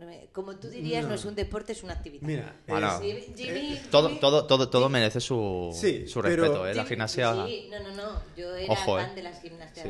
Pero, pero bueno, ¿sabes? Eh, eh, Es, es algo, algo más que, que existe y... Lo que te hemos cortado. No, no, no, sí, esto Sí. Ya, ya va bien ir derivando. Entonces, todo esto a que venía, que ahora se me ha ido de la tú- cabeza. la organización de, de- Bueno, eh, pero estábamos hablando de... Estábamos hablando de que tú te metiste en. eh, Ah, sí, ¿Qué? correcto, en el club. Entonces, fíjate si es tan minorista la marcha, que yo pensaba que dentro de los Juegos Europeos o Mundiales no existía la marcha. ¿En serio? Sí, yo me metí en el cuerpo, pues fui a la escuela de policía, yo salí, yo seguía pues marchando, haciendo mis competiciones en, en el... Bueno, estoy federado realmente por la UCA, el Santa Coloma. Sí. Son los que me tienen fichado para las ligas de marcha porque no encuentran marchadores. Entonces me tienen fichado a mí. O sea que sois minoritarios. Muy minoritario, sí, sí, sí. Entonces, eh, de rebote, tengo un compañero que ya era amigo mío antes de entrar en el cuerpo que hace padel, que por cierto ahora ha sido padre, lo felicitamos. y, y entonces me dijo, oye, ¿te quieres venir a los Juegos de Valencia? Esto me parece que era en 2009. Habían pasado unos añitos ya, 2009. Yo le dije, no, porque no hay marcha y como no hay marcha, pues no, no vale la pena que vaya. Míratelo que a lo mejor sí. Y entonces se me ocurrió mirar la página y había marcha. Entonces no dudé al momento, me fui allí al club, en, en la central nuestra en Sabadell, me hice socio, me apunté, luego, eh, digamos que independientemente, la, la em- la empresa o la organización que hace los juegos en Valencia, te tenías que pagar tu inscripción, tu cuota y demás. Y nada, yo pues fui entrenando, fui allí, hice medalla de oro. Toma. Sí, luego Dices, sí, como no se le mueve ni un pelo. No, pues, Yo- eh, ah, pasó, yo que sé, Sí. pasó. Pas- no, paso no. Sí, Que entonces- hemos dicho que hay que entrenar mucho para que pasen Sí, cosas. hay que entrenar, hay que entrenar. Ah, Y la marcha es muy durilla, es muy durilla. Luego, pues fui a. Me parece que fue en 2011 en Nueva York, que esos, esos eran unos juegos que a todo el mundo le llamaba la atención, porque Nueva York es muy jugoso ir allí. Mm. Y también hice medalla de oro allí. Y- Tampoco se le mueve un pelo. ¿no? Toma. También pasó. Da, da. Pasó. bueno, eran vacaciones, Eran hacíamos vacaciones, deporte. en vacaciones se me da mejor lo de marchar, no. pero- Y luego en los siguientes Juegos Europeos fueron en Tenerife. También hice medalla de oro, que ahí costó bastante porque había mucho viento y marcharnos como correr. A ti te da el viento y tú puedes correr, puedes modificar un poco tu manera de correr, bajando la cabeza, intentando cortar un poquito el viento, pero marchando tienes que hacer la técnica. Si no entras con el talón, eh, entrando recto, sin flexionar, sin bueno, botar. ahora te voy a abrear a preguntas de lo de la marcha, porque... Bueno, a partir de allí fue cuando ya los dirigentes del club se pensaron que, y además coincidió con el boom del running, entonces me dijeron, oye, mm, cuando acabemos los juegos, ven a vernos a la oficina que tenemos que hablar. Entonces dije, ¿de qué? No, porque creemos que es con- eh, sería considerable montar ahora una sección de running, porque está empezando a ver el tema de las carreras, empezaron a subir las participaciones en carreras populares. Y mira, me lo propusieron. En principio lo iba a montar con un, con un compañero que era corredor de élite, pero también estaba, era del cuerpo, era policía y corredor de élite. Al final él, por sus obligaciones, no pudo, lo monté yo solo. Y bueno, y pues y, como... la, y la que montaste fue la Badal Trail. No, no, no, No. monté la sección de atletismo, Vale. a modo de participación. Ah, vale. Y, y, a ver, es que, uf, ahí, ahí- ahí va, porque por una parte quiero saber un poco por dónde empezó, por dónde empezaste con la marcha. Ah, eso te lo explico rápido. Y, y luego, por otra parte, lo, que- lo que se me ocurrió ahora mismo era, bueno, la pregunta es, eh, ¿qué es este proceso de organizar este, es- este departamento de atletismo y todo esto dentro? Porque, Suena duro. porque ya tienes un trabajo. ¿Y esto qué, qué es? es? ¿Es parte del trabajo? ¿Es Esto horas se- extras? Esto se llama ¿Quitas colabora horas? con O- nosotros. Es totalmente altruista. Hombre, O sea, en el club esportivo tenemos, me parece que a día de hoy hay cuatro Mossos que se dedican a trabajar en el club esportivo. Porque el cuerpo necesita que exista el club esportivo. Entonces tiene Sí. pues a su secretario, hay un presidente que es un comisario, luego tenemos al coordinador de coordinadores, otra persona que lleva el tema de socios y otra persona que lleva el tema de la página web. Ya. Estos son personas que trabajan exclusivamente para que el club exista y funcione. Sí. Luego, para que haya el movimiento, haya esa razón de, de- de- de funcionar, esa implicación, esa actividad, están los coordinadores, que son policías que sacan tiempo. voluntarios. Sí, totalmente voluntario, altruista, no se cobra nada. Es por amor al deporte, más que al arte, al deporte. Y sacas tiempo, pues si tienes hijos, pues de, pues fuera del tiempo de cuidar Ya, a tus hijos. entonces lo que esto no es una cosa donde porque se refleje al, al cuerpo de policías que de repente digan, bueno, eh, hoy en lugar de X horas eh, haces menos y, y le echas más algo. No, no. No, no, no, no, es no, cu- esto encima de lo Tú otro. tienes que cumplir tu horario. Si tú eres un patrullero y tienes que trabajar tus 8 horas Ya. diarias, las trabajas. Pero si estás en, de investigador y tienes que trabajar 18 horas diarias, Ya. tú las tienes que trabajar. Obviamente, claro, también depende de la implicación que tú tengas con cada sección. O sea, yo, por ejemplo, yo cuando... Yo sé que cada día tengo que mm, darle a lo mejor 3-4 horas a la sección, trabaje o no trabaje. Ya. ¿Por qué? Porque lo mío ya ha crecido tanto y tiene tanto movimiento que yo ahora tengo ya unos atletas detrás mío que me están exigiendo pues una- unas inscripciones en unas, carreras, eh, también llevo el tema de la contabilidad de, de las uniformidades, de pedirle las tallas, eh, llevo los entrenos, O pero sea, que ahora... Tienes dos Sí, trabajos. claro. Tienes como cuatro trabajos. Pero ahora tengo también el tema de la Bada Trail y la DIR Mossos de Escuadra del 25 de septiembre, Ya. donde tengo El día de que... mi cumple. Ah, pues mira, te felicitaremos. Eh, donde tengo que llevar todo el registro de Mossos de Escuadra que corren en la carrera, Ya. la difusión de esa carrera, la difusión de la Bada Trail, los entrenos nocturnos de la Bada Trail, las dudas de toda la gente que me escribe y me manda correos que no son, son ciudadanos normales, pues en base a la DIR Mossos de Escuadra, la Bada Trail. Entonces es un no parar. Llevo tres redes sociales, Facebook, Twitter, Instagram. Por eso que lo mío es un no parar. Y Pero tiene me- buena cara, que es lo mejor. No, yo sí, sí, sí, la, no, la- la no suerte tiene, es- no tiene ojeras, no... la suerte es que soy hiperactivo. Entonces, como soy hiperactivo, estoy acostumbrado a, a hacerlo todo. Ya. Intento hacerlo todo bien, porque dicen que el que mucho abarca poco aprieta, ¿no? Pero bueno, por eso intento estructurármelo todo, apuntármelo todo. Ya. Más que nada porque yo creo que el servicio que tengo que dar es de calidad. Bueno, Ese es el resultado. Eh, vamos, ahora volvemos a esto, Venga. pero con, con lo de, para lo de, lo de marcha. ¿Por dónde, ¿Por dónde empieza esto? Pues la marcha surge porque mi hermana, que a día de hoy tiene, no quiero equivocarme, 45 años, Ajá. todavía es marchadora, ¿vale? Mi hermana eh, y su marido, mi cuñado, mi cuñado fue eh, corredor olímpico. Estuvo en las Olimpiadas de Seúl 88. Hostia. Era un fuera de serie. ¿Y en, en qué...? Marcha. Ah, en marcha Y mi también. hermana en marcha también. Entonces, claro, yo, fíjate, mi hermana tiene 45, somos cuatro hermanos y es la más pequeña. Luego, luego el último soy yo con 34. Vale. Entonces, claro, yo era muy chiquitín. Yo cuando mi hermana marchaba, que a lo mejor tendría 19 años, máximo a lo mejor 20, pues yo tendría pues a razón de 7, 8 años. ¿Y, y cómo llegó la ¿Ibas con marcha? ¿Cómo No, llegó la marcha a tu yo, familia? Yo tengo, yo, tengo lo- yo tengo los flashes Sí. de, que, de que mi hermana bueno, pues se apuntó en, las- en las pistas de atletismo para hacer deporte y demás. Y Conoció a mi cuñado, ¿vale? Mi cuñado pues ya estaba metido lo que era en alta competición, ya tenía un nivel competitivo muy grande. Entonces, pues ella se puso a competir y lo bueno que sí que tenemos es que genéticamente en en mi familia, sobre todo mi hermana y yo, tenemos una genética muy buena para el deporte. O sea, con un, con un nivel de entreno X rendimos mucho. Ya. ¿vale? Nos hemos mal acostumbrado, digamos. Entonces yo tengo flashes de estar en brazos de mi madre y ver a mi hermana marchando en, pues, en campeonatos de España, en campeonatos de Cataluña, ver a mi cuñado, subir a podio. O sea, ya lo he mamado desde chiquitito. Y yo tenía nueve años y me dijo mi hermana, oye, ¿por qué no te subes a las pistas y pruebas a marchar? Y yo no había marchado en la vida. Y con nueve añitos me pusieron con un chándal de esos de la época de colores así, fajeros Sí. que venían por encima de la cintura. y me pusieron a marchar y me salía solo. Se podía apurar un poquito más la técnica, pero que se veía que para tener ocho años se veía que yo valía para la marcha. Y nada, y entonces eso era un jueves y el domingo yo ya empecé a correr en una carrera que entonces organizaba el Fútbol Club Barcelona en todo lo que era la parte de fuera del campo. ¿vale? Era, era para Navidad, Sí. tenían un eslogan que me acuerdo que era Par Nadal, Sport y Barça. Qué bueno. Sí. Y entonces, claro, me pusieron a marchar y ahora es súper minorista la marcha, pero antes en mi época a lo mejor seríamos 60 niños. En cada carrera yo era Benjamín de primer Ah. año y quedé tercero. Quedé tercero y los dos primeros eran Benjamines de segundo, eran más grandes que yo. Y nada, y empecé a marchar, a marchar, a marchar y en cuestión de dos, tres meses pues ya quedaba primero, me daba tiempo a atarme las bambas, incluso cuando se me desataban me daba tiempo a atarme las bambas. O sea, era, era un niño que era bastante bueno. A mí, a mí cuando, cuando estábamos bajando por, por, Mo- por Montjuic y, y me comentas esto, y hiciste, creo que fueron 10 pasos. Entonces, nada, como, como ejemplo, Ah, sí, es verdad, cierto.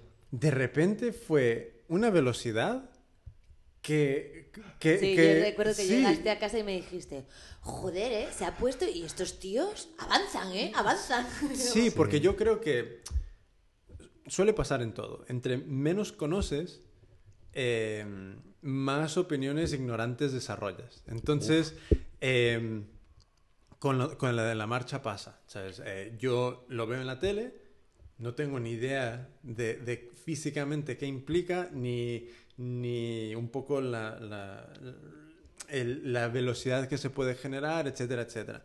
Pero de repente, eh, ver ese ejemplo ¿sabes? en primera persona era como, coño, ¿sabes? Impacta, ¿no? fue un, sí, fue, fue una velocidad de, de, de 0 a 100 en, en nada. Es súper rápido. Y ya estábamos corriendo. Sí. O sea, ya, ya estábamos. Y, y fue, fue como un, un cubo de, de agua fría de, hostias, ¿sabes? esto es, al, al menos merece como un- una indagación mucho más en profundidad, que igualmente no es que, algo que todo el mundo se ponga a hacer. Igual, igualmente no, igual, ¿sabes? pero que sí es, sí es algo que es físicamente un, un reto que, que coño, ¿sabes? Que... Pero a mí, desde fuera y desde la ignorancia, siempre, me ha siempre que he visto marcha, la marcha, a- a mí me hace gracia porque a mi padre le gustaba ver marcha. ¿Ah, sí? Sí, sí. Eh, Mi padre era un señor peculiar y, y digo peculiar porque no le gustaba nada de lo típico que le gustan los padres. O sea, mi padre el fútbol jamás, ¿no? Pero sí le gustaba eso, ¿no? Le- ver marcha le gustaba. Y a mí siempre, esto que te quedas mirando y siempre me ha parecido dos cosas, que luego por deformación profesional he hecho, o sea, como que me, reca- me, me reafirmo en ellas, pero no sé si estoy en lo cierto. Una es que me parece muchísimo más exigente por técnica que, que cualquier otra cosa, por ejemplo, correr. A ver, hay supongo que hay una técnica y supongo que... si El tienes- correr es libre. Pero- Yo he visto gente uno- correr pero que, no que es- me daban ganas de decirle, para, que vamos a tener que empezar todo de nuevo. Pero espera, pero, Porque- pero eso lo ves por la calle, que ves gente que hace con las piernas cosas Oh. raras, y, pero también lo ves en corredores de élite, que, que, que los estilos son como... O sea, Ladear una pierna, por ladear ejemplo. pierna, otros que van el- con el, el hombro- braceo, con el hombro, ya. otros que van con un hombro encogido. Pero la marcha es como que es como que es como que yo cuando lo veía es que ya no es que tengas que correr, o sea, que marchar. Es que tienes que estar atento a como que todo un movimiento y además yo no sé si te- como que la cabeza también va, un- va como no sé si la podéis bajar, no tengo ni idea, pero es como No, hay que tenerla levantada. Claro, es como, pues ahora me dices así como las cuatro reglas básicas. Y la otra cosa es como que, a lo mejor pones cara, pero yo, otra cosa es como, era dolor veros.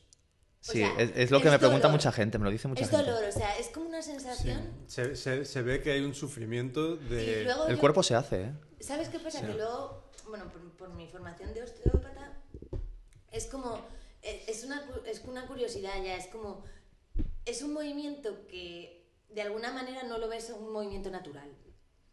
O sea, Trabajas otro, otro equipo de músculos, otro grupo, mejor dicho, de Exacto. músculos. Es Pero diferente. como que de primeras, bueno, todo el mundo corre, mal o bien con las Ujú. manías que hemos dicho, pero como que hay una cosa que es como natural, en cierto modo. Sí, y eso es antinatural. Y la, y la marcha es como que lo ves desde fuera y es como, no sé si es antinatural. Yo creo- pero es una algo que no de tenemos asimilado, Extra, ¿sabes? de un esfuerzo extra, de un esfuerzo de eso, que tiene que ver con la técnica y que para mí tiene que ver con el dolor. Es como, les tiene que doler, les tiene que doler. No, lo único que lo que se lesiona son otros músculos diferentes. Igual que corriendo, por ejemplo, tiendes ejemplo- más a, a- a lesionarte la rodilla porque hay un golpeo, hay un impacto. En marcha el impacto no está, no Claro. existe. Pero sí que, por ejemplo, tienes el psoas, el psoas ilíaco, que es, que es el Sí. que tienes aquí en la, en la ingle. Es el que sí que se te suele fracturar si lo tienes en frío, marchas muy rápido, etcétera, etcétera. Trabajas otros músculos y por lo tanto pues se te fuerzan, o sea, se te pueden eh, lesionar otros músculos. y la Entonces, técnica es muy exigente. Bueno, la técnica son dos cosas. Eh, no dar botes, ¿vale? Porque cuando das botes es cuando ya no estás andando, sino que intentas correr. ¿Vale? Y entrar con la pierna totalmente recta, no flexionada. Tienes que entrar de talón. En ese momento la pierna, que es la que tú adelantas, tiene que estar ya en un ángulo recto. Tú la pasas y entonces es cuando se hace el efecto de mover el De culo. mover el culo. ah, ¿Qué pasa? Que tú, si, si tú caminaras con las dos piernas rectas a la vez, parecerías como, como Frankenstein. Entonces el juego está en bajar la cadera. Vale, Al bajar la cadera, el culo se te va para afuera. Vale. La cadera, mejor dicho. Y entonces cuando hay ese movimiento vaivenoso de derecha a izquierda. vale. Dale. Simplemente entonces- es eso. Entonces, ya, llévame por un recorrido de eh, em- empiezo, cor- empiezo a correr esta carrera de, de- que organiza el Barça hasta el punto donde das un parón de ya... El parón lo di, lo di, que es lo que suele pasar a todos los marchadores. Como es un deporte que, que no te apoya mucho, ni, ni, ni siquiera te ganas ni para el autobús para ir a entrenar, lo, de- lo dejé con, 10 y- con 17 años. Vale. ¿Por qué? Porque llega un momento en el que empiezas a ver que, que no te divierte. Cuando empiezas a competir tanto, ¿Cuándo fuiste a Nueva York? a Nueva York en 2000, eh, 2012, 2011, Pero a competir. a competir. Sí, sí, Pero lo- entonces, ¿cuándo dejas? ¿Lo retomaste? lo retomé. Ah, vale, vale. O sea lo que retomé. lo dejas en, Lo, en- lo a los 17. lo dejé, lo típico, la, la pubertad y demás. Ya, ya, ya. Y a los 3 o 4 años Vale. me puse a trabajar en un, en un hospital, ¿vale? Donde ha trabajado toda mi familia. Sí. Y yo todavía no era mozo. Y entonces me dice un compañero, "Eh, este fin de semana tengo competición. Digo, ¿de qué, tiene, ¿de qué tienes competición? De lanzamiento de martillo, ¿vale? Que el martillo es cuando la bola. Sí, sí, que sí. no- todo el mundo se imagina un martillo, pero no es un martillo lo que lanzan, es una bola, ¿vale? Y entonces le dije, ah, pues sabes que yo, yo he hecho marcha toda la vida. Ah, sí, ¿tú has hecho, has hecho marcha, pues me hacen falta marchadores en el club. Digo, ah, sí, venga, va, vente. Le dije, no, no, no, que te vengas, hombre, que te vengas. Y al final fui allí al club, que era un club de Barcelona, no era el Santa Croma, era el Canaletas, de aquí de Sí. Barcelona, de la playa de la Marbella. Y nada, me presenté allí y le dije, bueno, mira, que me ha picado el gusanillo y todavía estaba en forma. Yo no había dejado de hacer deporte, ¿eh? yo Vale. jugaba fútbol sala, jugaba fútbol 7 y, se- y era el que más corría siempre. Sí. Y entonces fui allí y me dijeron, pues mira, pues no tenemos marchador, si quieres venir tú. Y entonces me hicieron la ficha, competí en las ligas y, y que eran, eran dos jornadas, en la primera quedé primero. La primera quedas sí, primero pero ¿qué pasa? Que el cuerpo ya no estaba acostumbrado a la marcha. Ah. Entonces me fracturé el psoas. Ah. Entonces seguí marchando, pero ya estuve dos años con la lesión. Claro, tu- tuve, entonces claro, de ahí me enteré que yo tenía, Ah. De tenías cero a cos- 100. Claro, de 0 a 200 fui. Ya. O sea, de, de- de hacer fútbol en equipos y, bueno, marcar goles y hacer deporte, pues de un chico joven, sano, a ponerte a marchar pues a, a 3.55 más o menos, 4. Claro, el cuerpo no, no, no lo entendió. No, el cuerpo dijo, Entonces, claro, "Este chico yo ya no había pega". crecido, eh, había ten- o sea, ya se me formó una escoliosis en la espalda. Entonces, claro, esa, eh, esa dismetría que yo tenía en la cadera fue la que propició que yo forzara más un lado que otro. Claro. Y de ahí se me fracturó el psoas. Entonces tuve que hacerme plantillas, estudios, de todo. Rehabilitación. Y al final dimos con, con- con el- la medida de la plantilla exacta Sí. y ya pude marchar bien. Y me dediqué a marchar en las populares también, para dar a conocer la marcha.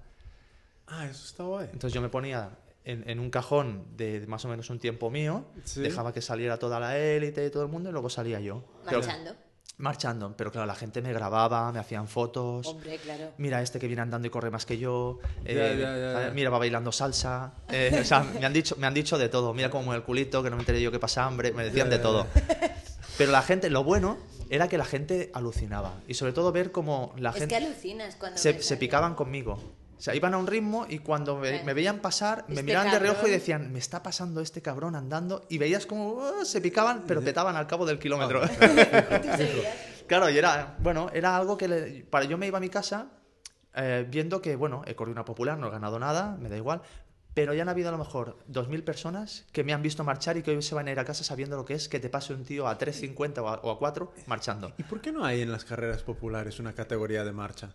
Si Por- hay categorías de, de senior, de, de edades... Porque eso lo guardan para los campeonatos absolutos de marcha. Eso... Pero no tiene sentido, porque es como si hay gente que lo practica, ¿por qué no incluirles dentro? Aunque... Porque es muy aunque no- minorista. Piensa que hoy en día en las ligas, en las que- ligas de marcha te salen ¿qué ocho más- marchadores. ¿Qué más mucho. da que vayan tie- 10 personas que hagan marcha y, y- y- y tener un podio para las personas de marcha? ¿Qué más da? Bueno, es algo que a lo mejor el, el business no lo tiene, no lo tiene cotejado. No sé. es- Me, me- me parece que... Marchadores hay, ¿eh? Si te fijas, en- sobre todo una, carrera donde suenan muchos marchadores es en Nasus. En Cursa Nasus verás por lo menos una media de 8 o 10 marchadores. ¿Sí? Sí, sí, sí. Gente de clubes que yo conozco de por aquí que quedan porque esa carrera es mítica y van a marchar allí. Pero ¿cuántos puede haber en Barcelona gente que haga marcha? Por ej- es que... Pocos, pocos. Te diría que en toda Barcelona Y tú decías... Porque En Mira, en Barcelona te puedes encontrar marchadores del Canaletas, que tiene muy buena escuela, sobre todo Canaletas está haciendo una, una escuela de marcha muy potente con niños, Sí. Pero bueno, que te puedo decir que a lo mejor canetas debe tener eh, chicos y chicas, hombres y mujeres, a lo mejor deben tener como, no sé, a ver, sin contarlos muy, muy, muy pequeños, a lo mejor deben tener 8 o 10 marchadores, como mucho. Vale. Barça debe tener, pues entre los cracks que tiene y algunos así de segunda línea, de tener 4, como mucho. Eh, la UCA, que es el Santa Coloma, 2. Yo, que soy el puro marchador, y otro que es ultrafondista y viene a hacer de marchador cuando se le llama. Ya. La agrupación Atlética Cataluña en Candragó, que debe tener también dos o tres. El Nou Barris, el Barcelona Athletic. A lo mejor habrán como unos 30, 40. 40, 35 o 40 marchadores. Pero es curioso porque En toda Barcelona, ¿eh? Ya. Jope. Pero tú antes comentabas que cuando tú eras pequeño sí que había más. Ya, cuando yo era pequeño habían, pues ya te digo, yo cuando quedé campeón de Cataluña en, aquí en Barcelona, que fue la, en la carrera fue en el parque de, de- no sé si del Parque Miró, este que está donde, de Plaza España. Sí. Sí. Allí eh, me parece que de mi categoría éramos 68, que me hicieron la trabanqueta al salir y salí el último. Oh, sí, qué capullos. ¿Y No, pero ¿y tú qué crees que, qué, que ha qué- hecho? qué sucedió para Pues que la federación no, no, no cuida este deporte. O sea, no cuidan ya ni siquiera pues a lo- por los que han quedado medallistas Por ahora. ejemplo, ¿qué, qué significa que no lo cuide? las becas. O sea, lo que no puede ser la, la marcha. Tú piensas que eh, un fondista te puede correr un 1500, te puede correr un 5000, te puede correr eh, campeonatos de 10, Ya, te puede correr medias o maratones, ¿no? Pero un marchador no tiene, no tiene más, eh, más carreras que hacer de distancias en el ámbito absoluto que alguno de 10, alguno, pero todos 20. Los grandes premios, Gran Premio Viladecans, de San, de San Celón y todos estos, son 20 Porque kilómetros incluso marcha. en las Olimpiadas son, son 20, ¿no? Son 20 o 50. Es 50, ya. Claro, luego tienes pues, las carreras que se hacen de marcha pues, en, en poblaciones, que son de 5, las ligas también son de 5, pero un marchador se tiene que formar para 20. Ya. Entonces, claro, entrenar 20 kilómetros marcha es muy dedicado, muy duro, y ya no te digo 50. Entonces, eh, llega un momento en tu vida en, tu- en que tú tienes que estudiar, tú tienes que trabajar, tienes tus obligaciones. Entonces, si a ti no te vienen y te dan una beca o un planado o lo que sea, que te mantengan unos años estudiando a lo mejor más, formándote, pero sin trabajar, la gente lo tiene que dejar. Entonces tú, cuando hubo ese momento donde había 60 personas compitiendo, eh, es que había tal número de personas porque había mucho apoyo económico a esas, o era No, algo pero que había una curiosidad más No, pero en aquella, o- en aquella época a lo mejor no hacía falta, no hacía falta que trabajaran a lo mejor dos de un matrimonio. Hoy en día es necesario. Ya. ¿Sabes? Era, era, era otra España, era, era otro momento. Estamos hablando del año 91, año Sí, era 90, otra historia. Ya. donde un piso te valía, te valía pues Sí, dos, no millones te de, dos millones de pesetas, no te valía a lo mejor 50. Entonces, claro, pues tú te puedes permitir el lujo, pues a lo mejor de trabajar de algo menos horas, de estudiar una carrera, ¿sabes? Era diferente.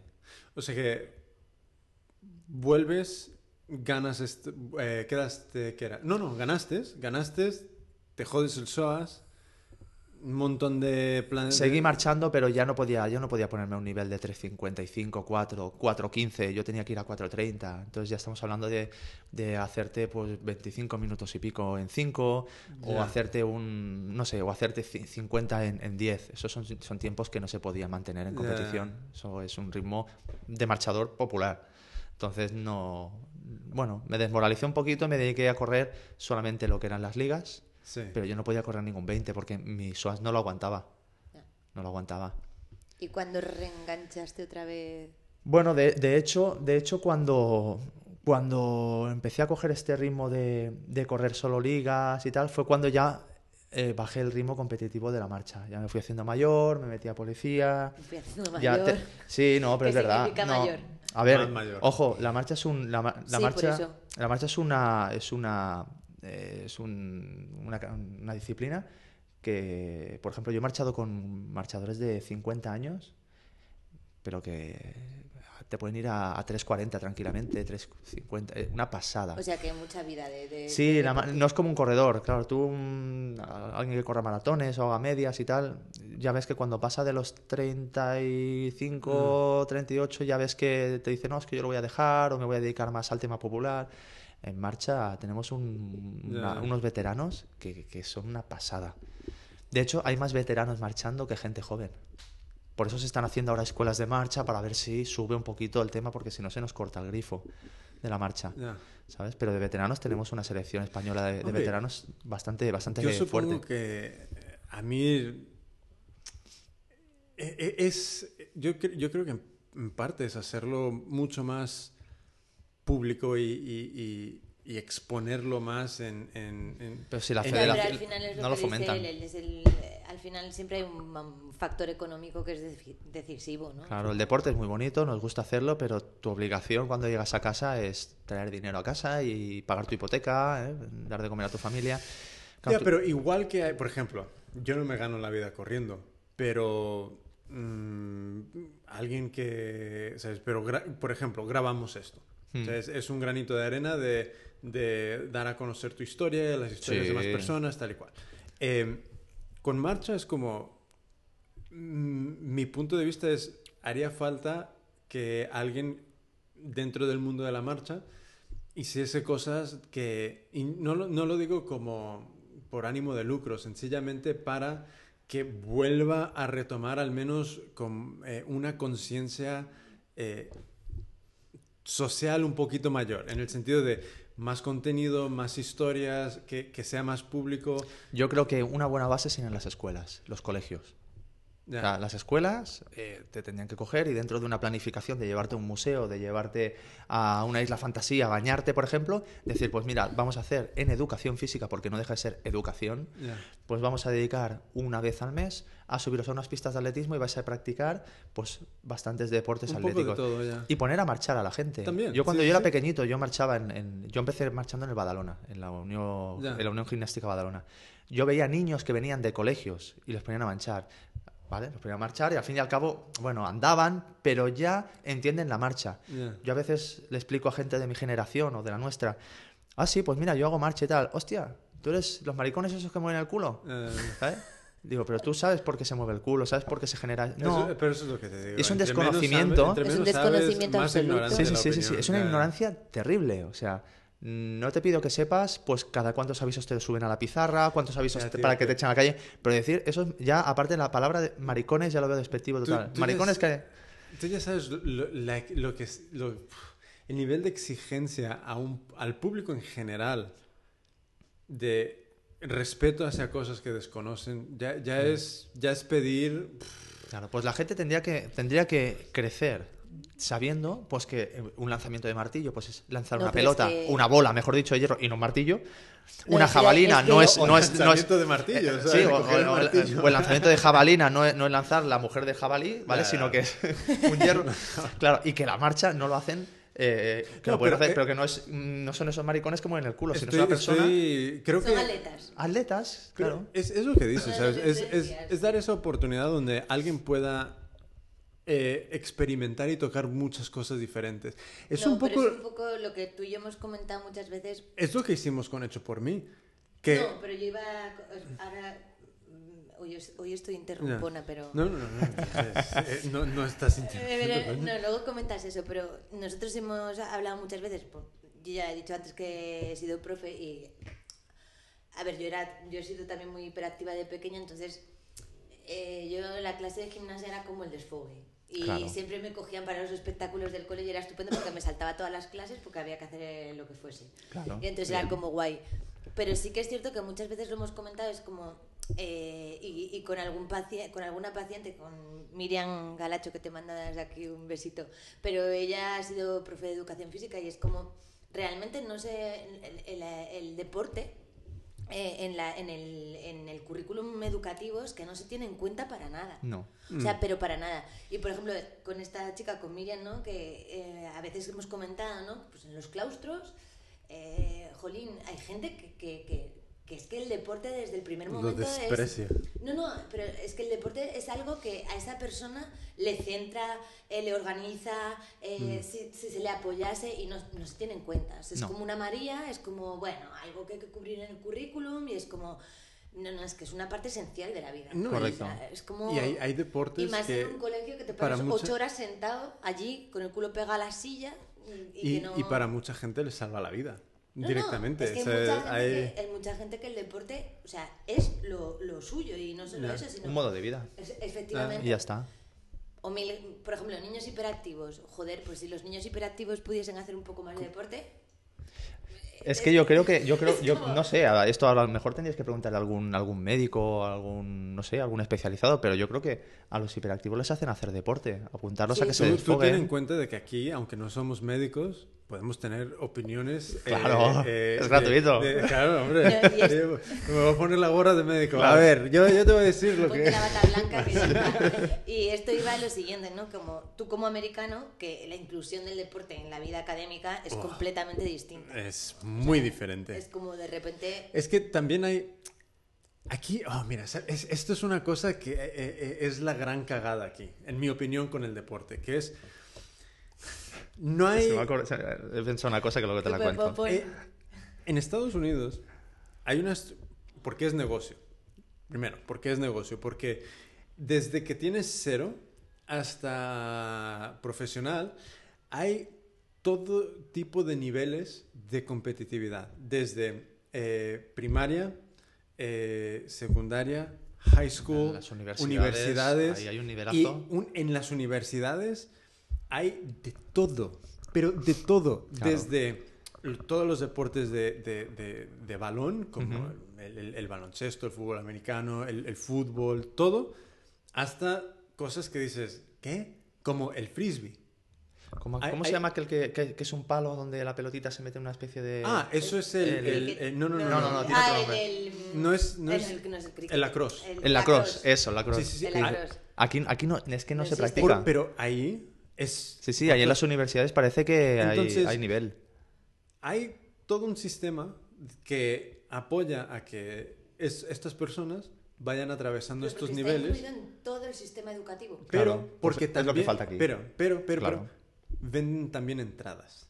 Claro. Y ese es el tema. Que ahí un partido de lacrosse te llena un, un- un campo de lacrosse de estudiantes universitarios Claro. que van a apoyar el equipo y se pagan una entrada. Yo vendía agua en, en- en- en partidos de fútbol americano de la Universidad de, de California, de, de- de Berkeley. Bueno, Cuando- porque yo iba a la high school ahí al lado. Entonces, y no, no me pagaban nada, iba de voluntario a vender agua. Que además es, no pagan nada y, Oh. y cobran Y ganan dinero. Pero ves gratis el partido. Sí, sí, sí. No, Bueno. y te lo pasas de puta madre. O sea, toda la gente ahí se volviéndose loco. y una fiesta. Pero eso es lo que aquí veo, que no sé si es por falta de espacio, porque también para que todas estas escuelas tengan todos sus campos, todo, yo no lo sé. Mira, Pero yo- Si, se- si, si hubiese un sistema más de, de cómo podemos apoyar el deporte y también generar un, un, eh, un beneficio para que todo este dinero se empiece a reciclar porque generamos algo, Marcas, las marcas. Ya, Claro. tío, pero es que... No, las marcas y la implicación. O sea, lo que tú decías, por ejemplo, lo que tú decías antes eh, de, bueno, es que todo el trabajo de organizar las carreras del club deportivo, no sé qué, es extra. Claro. Eso, por ejemplo, o sea, yo lo cuento Hay de mi poca gente experiencia. que yo tenía, yo tenía mis alumnos y, y no tenían gimnasia. Porque no. Porque el colegio era un colegio un poco surrealista. Es- ahora te voy a contar eh, la ironía de la vida. O sea, el colegio donde yo trabajaba era un colegio muy pequeñito, un poco peculiar, de gente con, con, con un perfil un poco vandálico, así. Especial. Pero- sí, especial. Pero ese colegio había empezado siendo un colegio de formación es- eh, específica para gente que iba a las Olimpiadas. Vaya. O para... Qué cambio, ¿no? Sí que, sí que, ¿Eh? sí que se convirtió en algo. Teníamos unos pósters maravillosos de, de- de las De Olimpiadas. judocas y sí, de todo judocas, ahí. de todos los deportes olímpicos, de no sé qué. Y no teníamos gimnasia. Y mis alumnos eran alumnos que tenían adicci- adicciones interesantes como la marihuana, esas cosas. Entonces era como... Yo, por ejemplo, propuse en el cole, ¿no? Bueno, pues yo me los llevo a correr. O sea, yo, yo me los llevo a correr, me los llevo a correr, tenemos el retiro, yo soy madrileña, ¿no? Teníamos el retiro medianamente cerca, o sea, podemos ir al retiro, podemos ir a... "Buah, es que joder, es que nos metes en un lío, es que... es- El, el mínimo esfuerzo. Entonces, es- Claro, no se quieren complicar. eso es. Entonces, por un lado no hay implicación y por el otro lado, mm, lo que decíamos antes, ¿no? O sea, no es una parte del currículum que se entienda que al final puede dar una vida a una persona con un sentido y con una profesión y con una profesión. No. y Es como el deporte, Lo lo, de- que tú dices lo- un poco, ¿no? Hay un momento del deporte en el que yo bailé mucho tiempo y, y- y llegó el punto en el que, bueno, es que si- tú, tú puedes seguir bailando, pero tienes que Es un estudiar. punto de inflexión en el que tú dices, ¿ahora qué es? ¿Ahora ¿Hobby? qué hago? ¿Trabajo? Eso Eh, ¿Qué hago? ¿Para dónde voy? Eso es. No, y, y Y si también... no hay un soporte y no hay toda una estructura económica como la hay en Estados Unidos, o sea, al final... No, y, y- y- y- la, canti- no la cantidad de... pero- No, la, bueno, can- depende, ¿eh? ¿Sí? Depende, sí. sí la sí. cantidad de estudios también que hay que demuestra que el deporte eh, ayuda a, ser psíquicamente, psicológicamente, Pero emocionalmente, de, de todo. Espacio no es, y lo que tú decías, ¿no? O sea, cualquier instituto puede tener, o sea, aquí por ejemplo en Barcelona con Montjuic, o sea, cualquier instituto puede decir, bueno, dos veces al mes vamos, vamos a la pista de atletismo, utilizamos Y- las y- instalaciones y- y es- olímpicas, que es- son olímpicas, Claro, si instalaciones aquí en Barcelona hay las que quieras. miles. Y- Hay un montón. Y aquí está la otra cosa. Piscinas geniales. Que hoy, hoy, hoy no sé con quién lo hablaba, pero Es amante de los perros y de los gatos, ¿eh? De Es- certificación. es- un chorizo al perro. hay tanta gente buena aquí. Sí. Y gente que lo tiene que dejar. Que lo tiene que dejar. Eh, pero es que Pudiendo much- tener una progresión enorme. Y... Ah, no, lo, lo hablaba anoche. Anoche lo hablaba con una chica que es como... Hay muchísima gente buena aquí. Hay eh, gente muy creativa, gente muy con, con mucho talento en todo, en todo. O sea, no es que digas, no, en España solo son buenos para eh, cocinar. La cañita. Eh, No, no, no. El Es que hay, tapeo. hay gente buena en todo. Deporte, en deporte hay, hay, hay élite. Hay, hay gente que, que es muy buena, Sí. pero hace, les falta tanto apoyo por parte de- del mismo Estado y, y también socialmente, porque mm, hay muy poca gente que apoya eh, competidores de cualquier tipo de deporte eh, de, nacionales. Sí, O sea, sí, sí. Hay muy poca gente. Y que luego, cuando se les acaba, por ejemplo, todos estos olímpicos. Al olvido. eh, cuando se les acabe la edad de, de, de practicar el deporte, se tienen que buscar la vida, ¿eh? Ya. Ya, Sí, no hay- porque no, no queda hay nada. No, No, no, no, no, no, no, no. El, el Estado no te mantiene ni te da una paga, ni... No, no, o sea, sácate el carnet de entrenador o de monitor de algo porque... Apáñatela. O tienes un buen enchufe, que eso le puede pasar a- al, al más necio, o al que Ya. no se, ha, no se ha movido del sofá, pero o tienes algún enchufe o, o acabas a lo mejor entrenando niños en un club de barrio y resulta que has sido un tío que se está jugando en, en primera división. Ya. Es, es, es muy... No, y la otra cosa es que después, con respecto a la marcha, no, el desconocimiento. O sea, luego es verdad que los cuatro deportes que se fomentan son cuatro. Sí. O sea, ya está, son cuatro. Eh, No, no hay, no, hay, no hay un rango de decir, No abren el, "Ostras, el abanico. No, de- porque es lo que empezó dando dinero en su momento, se ha enquistado y ahora solamente da dinero eso. Eso. Las empresas solo eh, aportan a, a esos tipos de deporte, el fútbol, el tenis, el básquet y, y- poco más. ya". Nosotros, lo que te comenté antes de, de empezar a grabar, que habíamos montado una, una asociación de, de- Sí. Artesanos y diseño y tal. El, el- una de- uno de los eventos que organizamos era como, creo que fueron como 16 o 17 talleres prácticos donde aprendías a hacer de todo tipo de cosas, desde una lámpara hasta estampación y, y- y todo, todo tipo de, manualidad, de, de cosas con, con las manos y manuales. Y lo montamos porque la idea era, vamos a darle una oportunidad a, a muchas personas a poder descubrir diferentes cosas. O sea, por- y era todo gratis. Entonces, igualmente, nunca te habías planteado hacer un, un- un taller de, de, de- de estampación, por ejemplo, Sí. y de repente descubres que eso es lo que te gusta. Coño. Bueno, sí, o nunca has ahí- está la oportunidad. la Tener- oportunidad de y- marchar y- y, Claro. eso es lo mío. Claro, eso es lo mismo, Claro. que es como dar esa oportunidad de, Son de puntos poder de salida. O sea, de poder toquetear un montón de cosas Mm. para ver, oye, hostias, a mí me gusta eso. Sí, pero la marcha no, ya te digo yo que no le entra por la vista a cualquiera. Pero, pero eso es porque es un tema Claro, que... pero es que por la vista entran... La marcha normalmente todos somos familiares de marchadores, amigos muy, a- muy o sea, allegados de marchadores. Lo habéis tenido como muy Ya a nos ha, nos ha comido la cabeza alguien, ¿sabes? Esto es como, Ya. como si fuera un poquito secta, ¿no? Ya. Porque ya te digo yo que no, no viene, por ejemplo, cuando en el entreno del miércoles pasado, Sí. estábamos entrenando en, en la Plaza Europa y me vino un chico, yo estaba cronometrando a la gente, me vino un chico, oye, ¿esto qué sois? ¿Un club de atletismo o algo? Y yo, no, no, digo, son, esto es el entreno de domingo catalán y tal.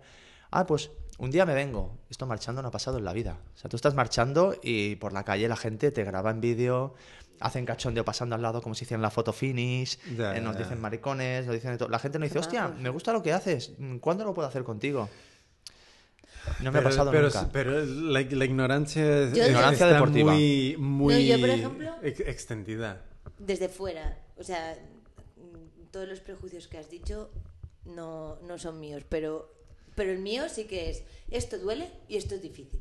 Sí, es, es verdad. Esto duele y esto es difícil.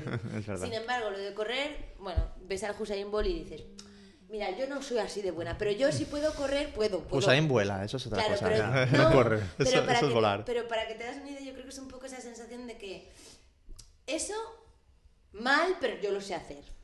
Sí. Pero lo de marchar, eso es, mu- como, En- es como más raro, es como más complicado, es, Es que como más doloroso. el, co- el correr lo puedes hacer de la manera que tú quieras. Es como bailar. Tú vas, a, tú vas a una fiesta y, tú puedes baila bailar bien, como quieras. Baila mal. Correcto. Pero el marchar, tú piensas que estás marchando y tienes a unos señores y señoras que te están yendo al lado, mirando así y con, Ya. una, con, una, con una banderita de madera y si lo haces mal te lo sacan. Ya. Es como si estás concentrado en el váter, en el lavabo y tienes a alguien mirándote. Ah, Y te ¿no? dicen, no has apretado bien. ¿Sabes? Por ejemplo, ¿no? Como que, que te da un poco de sensación de, de- de intranquilidad, ¿no? Sí, de, de de- incomodidad. Pues ahí es Ya. lo mismo. Te acabas acostumbrando, Pero yo creo que pero el poco tener a alguien observándote si lo haces bien o lo haces mal, porque si no te van a echar, pues imagínate lo que le ha pasado a mucha gente que estás en el kilómetro 18 y te Y echan a fuera. la calle. Vas a una olimpiada y, y te echan a la calle. Ya, ya. Entonces, claro, es, es algo duro. Y la gente va, pues bueno, a lo fácil. Me pongo mis bambas y me pongo a correr. incluso después de, de haber vuelto, eh, te ganaste las tres medallas. Sí, sí, sí. No, tú- yo tengo suerte. Yo tengo, tengo un problema que me cuesta un poco entrar, entrar eh, tenso con la, con la pierna derecha. O sea, aun teniendo la, aun teniendo la plantilla me cuesta un poquito. Pero bueno, Vale. que como tengo la marcha bastante apurada no se nota. Entonces lo- los jueces no me echan. ¿Qué significa la marcha apurada? que tengo bueno. buen estilo. Que va a toda hostia. Cuando tienes un estilo un poco raro, un poco erguido, un poco o, o- O muy por lo tieso. sí, o por lo contrario muy tieso, entonces ya los jueces ya te miran más. Cuando tú ya vas marchando, tienes un, un balanceo de brazos bueno, no mueves la cabeza para los lados, los hombros llevas bien, eres un poquito, eres simétrico, entonces los jueces te dan por bueno, ¿vale? Te pueden mirar un poquito, pero compran, ¿vale? Entonces no, no me han echado nunca. Y bueno, pues nada, empecé ahí en Valencia. Me parece que el único sitio donde me echaron dos avisos fue en, en, en Tenerife, porque había mucho aire. Mucho aire. Que me acuerdo que hubo una, una recta, una recta que le dije, ponte tú a marchar si tienes cojones. Le dije. Por- Porque se esperaban en la, en la, en la recta, a contraviento. Entonces, Ah. no sé si eran jueces o que iban ahí a putear o que no tenían ni idea de marcha. No lo sé. Puede ser. Yo le dije, le- me, sal- me sacó el primero y a la siguiente me sacó el segundo aviso, a la de 13 a la calle. Entonces le dije, ponte tú a marchar si tienes cojones. Mira, me salió así. ¿Sabes? Esas cosas. Sí. claro. Luego ya, bueno, luego se lió porque, porque había un poquito de rivalidad con el tema de ser catalán. Eso estuvo un poco feo esa prueba porque se ve que se enteraron que éramos catalanes y, y Y nos me iban- gustó mucho. No, yo a la, a la- bueno, la, la última recta antes de acabar la carrera saqué la estelada y me la puse de, me la puse de, De- de capa, como Superman, y ya empezaron a decir follaros al catalán, etcétera, etcétera. Pero bueno, eso hay que dejarlo a un lado. Eso no hay Sí, que mejor no- dejarlo a un lado. No hay que darle Como lo importancia. de maricones también. Pero, Correcto. Sí. eh. Entonces, también luego me... De todas maneras, qué mal gusto la gente. Ah, Sí, ¿no? Gilipollas hay por todas partes. Sí, bueno. Eh, entonces, ¿cuándo empiezas a, a tomarte un poco más en, en serio lo, lo de correr? Porque me comentaste que fue hace un año, pero... Bueno, realmente fue año y medio o así. Vale. Lo que pasa que, claro, cuando monto la sección de atletismo empiezo a contactar con diferentes... Yo no conocía a nadie. O sea, yo llegué a la tienda de Domingo Catalán. Mm. A Domingo lo conocía porque le había comprado unas bambas hacía la tira de años. Ya. Y porque el que no conozca a Domingo Catalán siendo atleta Ah. consolidado es porque, bueno, es como ser futbolista y no conocer a, Maradona o a. Pelé, ¿no? Entonces yo le piqué, le dije, mira, que soy Miguel y tal, el cuñado de Ricardo Puello. Hostia, sí, el Ricardo, tal. Dime, no, mira que soy mozo de escuadra y he montado una sección de atletismo y necesito patrocinadores. Claro, como cualquier deporte neces- necesitas un apoyo económico porque es- esta parte es la que yo te cuento que no se implica al cuerpo. El cuerpo no te coge y te dice, mira, te doy 3.000 euros y te vas a comprar para ti, para todos tus compañeros, chandals, camisetas, porque total, la imagen que vamos a dar es, es de ellos. Claro, Wow. la espera, espera, espera, espera.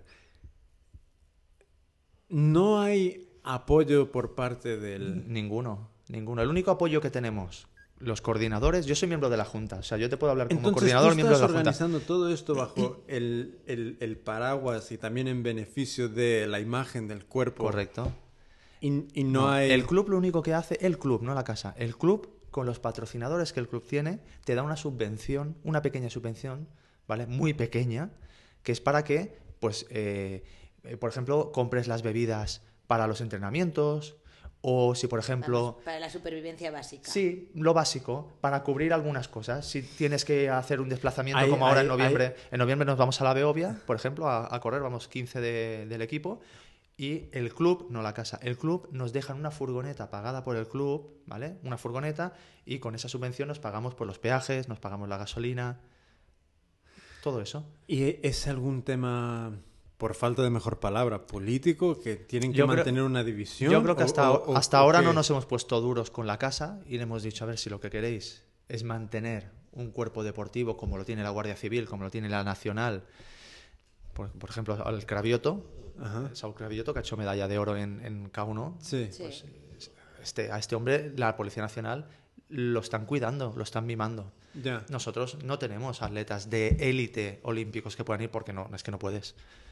Porque hasta para pedirte horas libres de servicio tienes que pelearte con la casa y pedir algo que es justo y algo que es tuyo. Pero bueno, es otro tema. Perdón. Entonces, eh, el club pues eh, tira para adelante con eso, con, con los patrocinios de empresas que confían. Sí, que confían, porque vamos con la imagen de Mossus y tal, pero que confían en el club. Pero la casa, Pero- la casa no te da ni un euro, nada, cero. O sea, los tenéis que buscar vosotros. Claro. Este es otro trabajo. Claro, entonces, pues imagínate, pues trabaja como policía, plega tu hora, depende del horario que tengas, de mañanas, de tardes, de noche, y ves a una tienda, hola, mira, me llamo Miguel, soy policía y, y necesito una, una subvención y necesito que colabores con nosotros, os hacemos un, un feedback de imagen y tal, os ponemos en la camiseta, como un comercial. Es- Sí, es- sí. O sea, Esto es... Trabajas de policía, pero luego plegas y tienes que hacer de comercial. Por suerte, yo había sido comercial antes de ser también Está policía. y como soy un charlatán, pues bueno, se me da bien. Pero lo mismo con Nacex, nuestro patrocinador grande oficial es Nacex, la empresa de mensajería. Confiaron en nosotros también y gracias a ellos y a Domingo Catalán y a Citroën son con los que vamos tirando, tirando adelante. Esto me parece alucinante. O sea, es Sí. que, que- que- Es que no, no- no me... No, es me- que no tiene sentido. Pero como la realidad es así y no hay otra cosa, no te queda otra, otra que es lo que yo hago, que es decir, Miguel, tira adelante. Ya, ya, ya. O sea, ahora yo tengo unos atletas detrás mío que, por suerte, y con el pique que hemos ido creando, han modificado su manera de, de vivir y ya tienen su carrera diaria, perdona, su carrera semanal, entrenan, Ya. gente que venía con sobrepeso han bajado pues, a lo mejor 10 kilos y tal, y ya corren. Y eso es lo que a mí me reconforta. Eso para mí es la máquina que engrana esa maquinaria que te dice que no tienes que parar. Entonces, ¿por qué voy a parar? ¿Porque hay una institución policial que no me apoya? No. A mí, mi, mi apoyo son mis atletas. O sea, yo, yo, yo, yo ahora trabajo para ellos, como el que dice, ¿no? Es- ese es mi apoyo. Entonces yo, para que ellos puedan correr, puedan hacer su deporte, puedan practicar, puedan colgar sus fotos en Facebook, pues yo tengo que seguir. Esta máquina no para. Bueno, yo creo que después de escucharte, que tú decías, no a todo el mundo le gustan los policías, después de escucharte a ti, yo creo que habéis subido puntos si a alguien no le Bueno, gustaba. bueno, en no. El, No anti- el- antipolicía seguirá pensando que los policías solo, solo valemos para estar en las rotondas, poniendo multas. No, pero no, pero ¿sabes a lo que me refiero? O sea, como- de alguna manera hay como un ¿Quieres un algo más de bebé? Pues si me traes otra, sí. Sí. Ay, de, voy. voy. No, déjame terminar la frase y voy. No, bueno. No, que, que al final te das cuenta que hay un trasfondo que, que, que, que lo que mueve todo eso es un trasfondo humano, o sea, de calidad de persona, de, de, de si quieres, de tener una, un compromiso ético. Este, un compromiso ético con, con el otro. Y en ese sentido te digo que... Es- a ver, yo tengo compromiso en todo lo que puedo. En todo. O sea, eso ya va con la persona, supongo, ¿no? O sea, yo me puedo comprometer más o menos, pero en, en esto, pues, bueno, lo veo como un trabajo no remunerado, pero es de algo que me gusta. En el trabajo también. Eh, no soy diferente por ser persona o ser policía. Yo he Eh. sido un chico de barrio, he, he vivido y he crecido en un barrio donde había droga, donde había prostitución y donde había todo, y yo entiendo la problemática de la gente obviamente somos un colectivo muy grande y cada uno pues tendrá su manera de trabajar, Sí. igual que un carpintero, igual que un médico. Entonces, bueno, yo tengo mi manera de ser y, bueno, puedo confiar más o menos en el poder que puede tener una multa, pero también hay otras armas y otras herramientas, ¿no? La Bada Trail. Que, viene el 21 de septiembre. 25. 21 de octubre. Ah, El, 21 20 de octubre. el 25 de septiembre es la Escuadra, en Sant Vale. Cugat. Y Entonces, está abierta a todo el público. Las dos son abiertas a todo el público. Vale. ve- 25 de septiembre. título de Escuadra. Porque la- el título de la DIR Mossos de Escuadra a lo mejor confunde. No, bueno, tenemos en Barcelona tenemos la DIR Guardia Urbana, Vale. que se hace en la diagonal. Sí. Es lo mismo. Es una, es una carrera que, que el DIR nos brinda a Guardia Urbana o a Mossos, respectivamente, y puede, puede participar cualquier persona. Es lo que te digo que es una herramienta de cohesión con la ciudadanía, ¿no? Kilómetros. Kilómetros 5 y 10. 5 y 10. Vale. Para, para la de DIR. Para, sí, las Sí. DIR, bueno, las DIR Guardia Urbana son 10, ¿vale? Vale. Porque inicias en un punto y acabas en otro diferente. Vale. Es una carrera que es recta. En San Cugat es circular. Vale. Empiezas y acabas, por lo tanto, puede haber 5 y 10. 5 y 10. Vale. ¿vale? ¿Y por qué organizar una carrera en, eh, de trail? Bueno, porque creo que ya está muy machacado el tema de ciudad. Ya está muy machacado. Los que llevamos tantos años corriendo, el correr por las calles como que es un poquito siempre lo mismo. Y el correr por, por montaña es tan bello como ir paseando, Mm, pero a la- además aportándose ese plus de competitividad. Es algo, bueno, tú ya lo sabes, has corrido en- Ya. en- allí en Valdarán. Es algo, yo claro, yo he sido un corredor siempre de, de pista, de pista de tartán. O sea, yo ni siquiera veía calles. O sea, yo era de correr, en círculos. íbamos a correr a lo mejor 21 vueltas y media Eso es en liga. para mí. Tienes que tener mucha fuerza mental Sí. para aguantar 21 vueltas y media. Sí, sí. Imagínate cuando corrías 10, ¿vale? Entonces, claro, cuando empiezas a correr en la calle y empiezas a ver gente, porque obviamente te viene a ver más gente en la calle que en una pista de atletismo, y cuando ya corres en la montaña y ves esos paisajes, dices, aquí tengo que montar yo una carrera. Entonces, eh, ¿qué, qué conlleva organizar, or- organizar todo Lo esto? primero es rodearte de un buen equipo. Vale. Eso es primordial. O ¿Y sea, algo, algo, sois? algo, que, algo que en el cuerpo he aprendido es que solo no vas a hacer nada. No. Tienes que estar siempre apoyado por, por, por gente igual que tú, que haga diferentes tareas y que trabaje, no a perfección, pero que trabaje bien. Entonces nosotros somos un equipo, inicialmente los espartanos, digamos, somos tres, pero luego contamos con otros coordinadores del club que son los que nos harían las tareas ya de, de- de ayuda, ¿vale? De ayuda Vale. en el tramo, de ayuda en entrega de premios, en salida de corredores. Y luego tenemos ya un subgrupo que son voluntarios, que son los que se encargan de la, la entrega y gestión de dorsales, entrega también de la bolsa del corredor, la camiseta, guardarropa. Luego, al ser un tema solidario, que aparte de intentar sacar un fondo económico, también haremos recogida de pienso y de material para animales, para Ah, perros, gatos. Entonces, hay otro equipo que se encarga de la recogida y de toda la gestión de luego de servirlo. Vale, vale. Vale, o sea que detrás a lo mejor podemos tener un equipo de unas, de unas 30, 35 personas. Y esta, esta Bada Trail que tiene el, el, pues, el fin benéfico de, de donarlo a, a, una, pro- a una protectora. Bueno, realmente son tres protectoras. Son tres, vale. ¿Cómo, cómo se llama? La primera eh, que encontramos fue la Giga Protectora de Animales de Sabadell. Vale. ¿vale? Es una protectora. Bueno, realmente hay muchas protectoras hoy en día que están muy mal, igual que hay mucha gente enferma, ¿no? No. Entonces, claro, tuvimos que hacer una criba.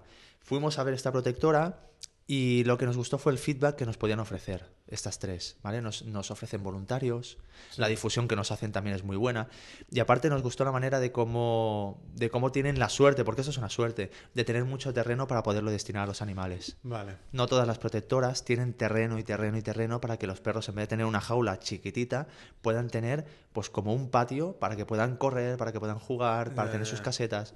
Entonces, el planteamiento de esta, de esta protectora, de la Giga Protectora de Sabadell, nos, nos gustó bastante.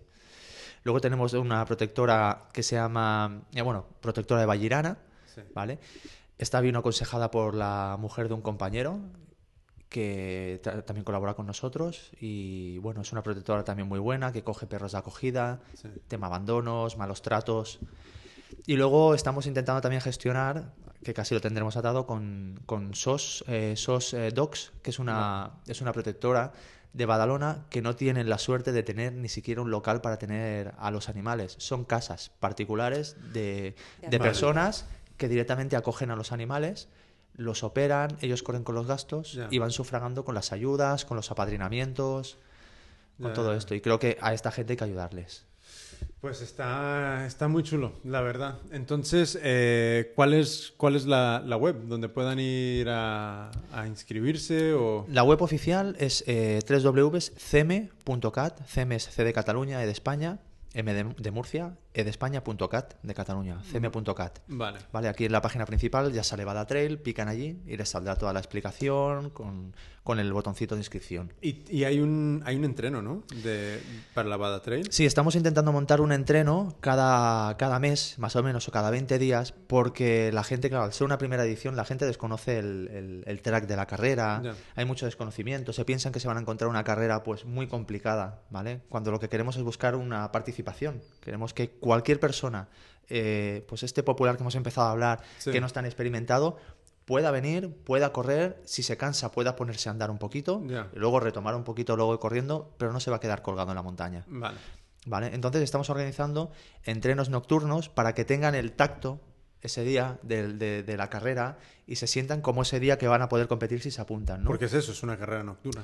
Sí, correcto. Esto es carrera nocturna. El que quiera andar, pues bueno, no se le va a sacar de la carrera. Que ande, porque lo que interesa es que se apunten, que puedan colaborar con, la, con el Vale. tema benéfico. El próximo entreno va a ser este próximo jueves, día 1 de septiembre, a las 10.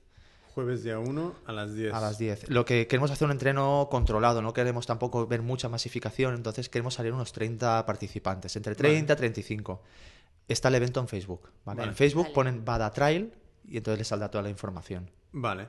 Y mm, bueno, supongo que con esto terminamos, pero explícame un poquito de cómo llegaste a, a- a Atletas Domingo Catalán, los, los miércoles son domingo, cuánto tiempo llevas ahí, cómo, ¿Y se lo... y qué tal la transición de la marcha a correr?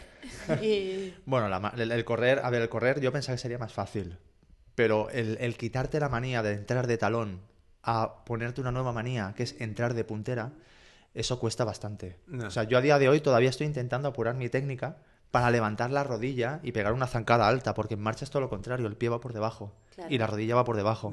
Entonces los que me conocen me dicen, si es que se te nota mogollón que eres marchador. ¿En serio? El braceo, sí, se me nota, se me nota, se me nota bastante. Entonces yo llevo con Domingo pues prácticamente desde el inicio.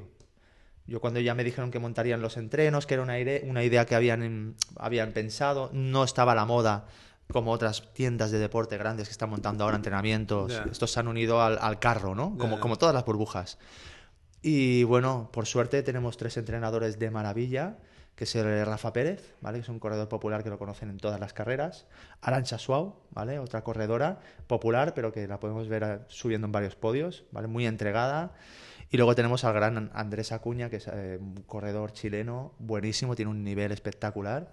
Y, y ceden sus horas también, ceden sus horas de su vida propia para, para entrenar pues a una media de trein- entre 30 y 50 personas cada miércoles.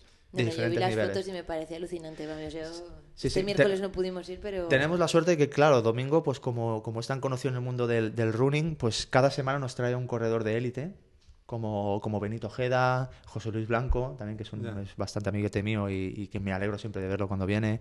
Eh, a veces ha venido Ina Lebedieva, Dries Lacaguaja, o sea, vienen corredores de de élite, de élite que, que, bueno, ningún corredor podía tener una oportunidad de tenerlo ahí hablando de tú a tú y preguntándole pues las manías, qué alimentación puede llevar antes de una media, antes de un 10K, de un 5K, qué estiramientos prefiere hacer, dinámicos, estáticos.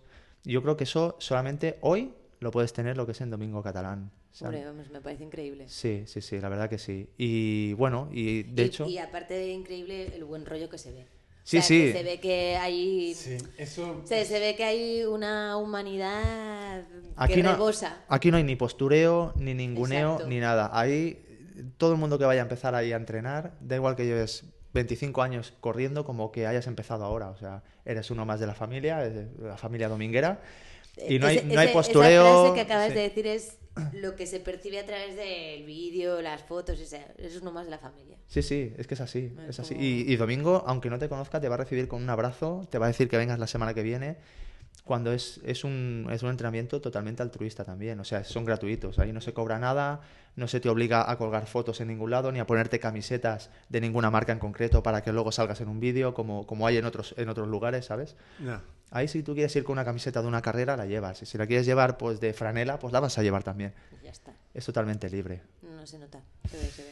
Pues, señor, llevamos eh, dos horas y Casi yo- nada. Yo creo que Bueno, algo que, Por- que, que te apetece, No, no, que sí, se te ha quedado en el tintero. sí, a- em, todo lo que quieras promocionar ahora mismo tienes otra hora, o sea que dale gas. Oh, qué lujazo. No, no, lo, no, lo, lo único, bueno, a ver si, si eh, fome- fomentar sobre todo el deporte, pero con cabeza. No. ¿Vale? Que la gente sea consciente de su estado físico y de su y, y, bueno y de lo que puede dar de sí. ¿Vale? Que lo, lo que interesa es poder llegar a otra carrera más y a otra carrera más, ¿vale? Porque estamos en un mundo de consumismo en el que a la gente le interesa que corra la gente y que participe la gente, ¿no? Sí que de aquí, pues a lo mejor, pues estamos, a, pro- estamos a lo mejor promocionando pues el tema de los fisios, ¿no? Sí. Como en el caso de Edgar, que por cierto, hay que decir que lleva a los mejores atletas de todo el barcelonés. Sí. O sea, poca broma, ¿eh? Sí, sí, sí, Ojo. sí, desde luego. O sea, es un tío que es hiper barato, pero es tan tan bueno que le vienen pues todos los fondistas del Barcelona Y y, es- y de, lo- de la Sansi, de todos los equipos grandes y punteros. Y lo que tú decías de domingo, que yo, por ejemplo, me, me sentí muy bien con Edgar, ¿no? Porque mm, yo soy una principiante y de repente te siente, o sea, te trata con la misma seriedad, porque para mí mi, mi, mi- mis primeros 17 eran súper importantes. Era como esa sensación de, ¿no? De ese lado de entender que, bueno, el principiante tiene sus principios, el superélite su superélite y te trata genial en todos los aspectos. Y es un hombre que su, su prueba favorita eran los 100 kilómetros. Sí, Ojo, ¿eh? sí, sí. Ojito, ¿eh? No. Por eso que... Pero bueno, sobre todo eso, que la gente lo haga con conciencia, ¿vale? Que es bonito ser finisher, pero que lo que interesa es llegar a casa, ¿eh? O sea, no, no quedarte con la medallita y, e irte a urgencias o a la UBI, ¿vale? Sobre todo eso. Y sobre todo que vengan a la Bada Trail, que es una primera edición, que aquí no hay un negocio, aquí lo único que se quiere es montar una buena fiesta, que la gente venga, que participe y sobre todo que si de esta carrera se logra que se adopte un animal o que se pueda arreglar pues una zona de, de comunitaria para perros, yo para mí ya mi faena ya está hecha. Vale, pues yo por mi parte, eh, seme.cat, C-E-M-E.cat, eh, ir a visitar la, la Bada Trail, ir a, a registraros al evento, si queréis ir a la, a la, mm, a la salida de, de- de entreno, que va a ser el, el día 1. Y adoptar animales, si, si queréis animales, eh, cuidaros, darles besitos, eh, Y si alguien le ha picado lo de la marcha, ¿con quién se pone en contacto? Bueno, pues por ejemplo pueden ir a... a- hay muchos clubes. Oye, ¿y, y tú no- no te has planteado organizar alguna cosa aislada de vez en cuando como un rollo de, de introducción muy informal de... Yo tengo un problema, que es que no sé decir que no. O sea, que Ese es mi- un posiblemente O sea, la, que sí. la Badatrail surge de, de- de la típica frase de no hay huevos. ¿eh? O sea, mi- sí, mi, mi, mi fisio Badalona me dijo, oye, ¿a que no te atreves a montar? Y, y mira, el día, el día 21 de octubre a las 9 de la noche. con- con un par. Correcto. No, yo creo que, yo creo que ya, no, ya me, me faltan vidas a mí para montar más cosas. Vale. Sí, sí, sí. Pues, ¿dónde podría ir alguien que, que tenga la curiosidad de probar la marcha? Porque creo que es algo que se tiene que probar. Para probar la marcha, a ver, eh, cualquier club de atletismo que hay en Barcelona. A ver, yo voy a promocionar el, el- la UCA porque tiene una buena escuela también de, deportiva que está en Santa Coloma. Las pistas no tienen ni, ni año y medio, son Vale. pistas de atletismo nuevas. Pero bueno, que pueden ir a cualquier otro club, como es el Canaletas, como es el Barcelona Athletic, el Nou Barris. Vale. ¿vale? Y luego ya hay clubes un poquito más dedicados, que son como la, la agrupación Atlética Cataluña en Candragó, el Barça, hay otros clubes. Pero bueno, yo creo que eh, un Nou Barris, el Barcelona, el Santa Coloma o el Canaletas serían unos buenos clubes para, que, para ir, probar un poquito. Hay marchadores que son marchadores, que te pueden enseñar a marchar. No, y- Y si, y- si y- eres mamá y tienes un niño, ¿cu- ¿cuántos años puede tener el niño para empezar? Hombre, ¿Siete, seis, Para marchar, yo creo que. No, yo creo que para marchar, pues con que sea un pre-Benjamín, a lo mejor con que tenga unos, unos 6, 7 añitos, que van, van como andando, todavía no conciben lo que es la técnica, pero que lo mamen, eso es lo importante. Vale. ¿eh? Que lo mamen, que ellos crean que van marchando. Luego ya crecerán. Mi sobrino empezó así y ahora es campeón de, de España. O sea, esto, esto funciona así. Hay, hay, que, hay te- que fomentar. Que, Y- tené- que te- se- ha seguido la secta. Sí, sí, sí, Yo- sí, la secta sigue, sí, sí. Y yo os digo, o sea, es quien esté escuchando esto, que piense que esto es una chorrada, pruébalo. Incluso, no hace falta ni que lo pruebes. Intenta correr al lado de alguien que, que- que está haciendo marcha, que sabe lo que está haciendo. para que eh, desarrolles un nuevo respeto para, para lo que es. O que se vengan a los entrenos de domingo y yo les enseño, les enseño un poquito. Eso, eso. El O sea, que tenga curiosidad. Mira, bueno, mira, yo que voy a ir a los entrenos de Un domingo, multitasking. Venga, venga. porfa. Vas a, vas a Hecho. alucinar, ¿eh? Que, No, no, es... va a alucinar él con lo mala alumna que soy, pero yo pongo, pero voy a, voy a poner toda la, toda la cosa. Y... Lo dejamos como un punto de encuentro allí, Vale. no hay ningún Venga. problema. yo- Sí, y que quien esté escuchando esto que esté en Barcelona, que le eche un vistazo a, al- a la quedada de los miércoles son domingo. Y si se quiere acercar, pues los miércoles a las siete y media en la tienda de Atletas Domingo Catalán, al lado de Plaza España. ¿Y mm, qué más?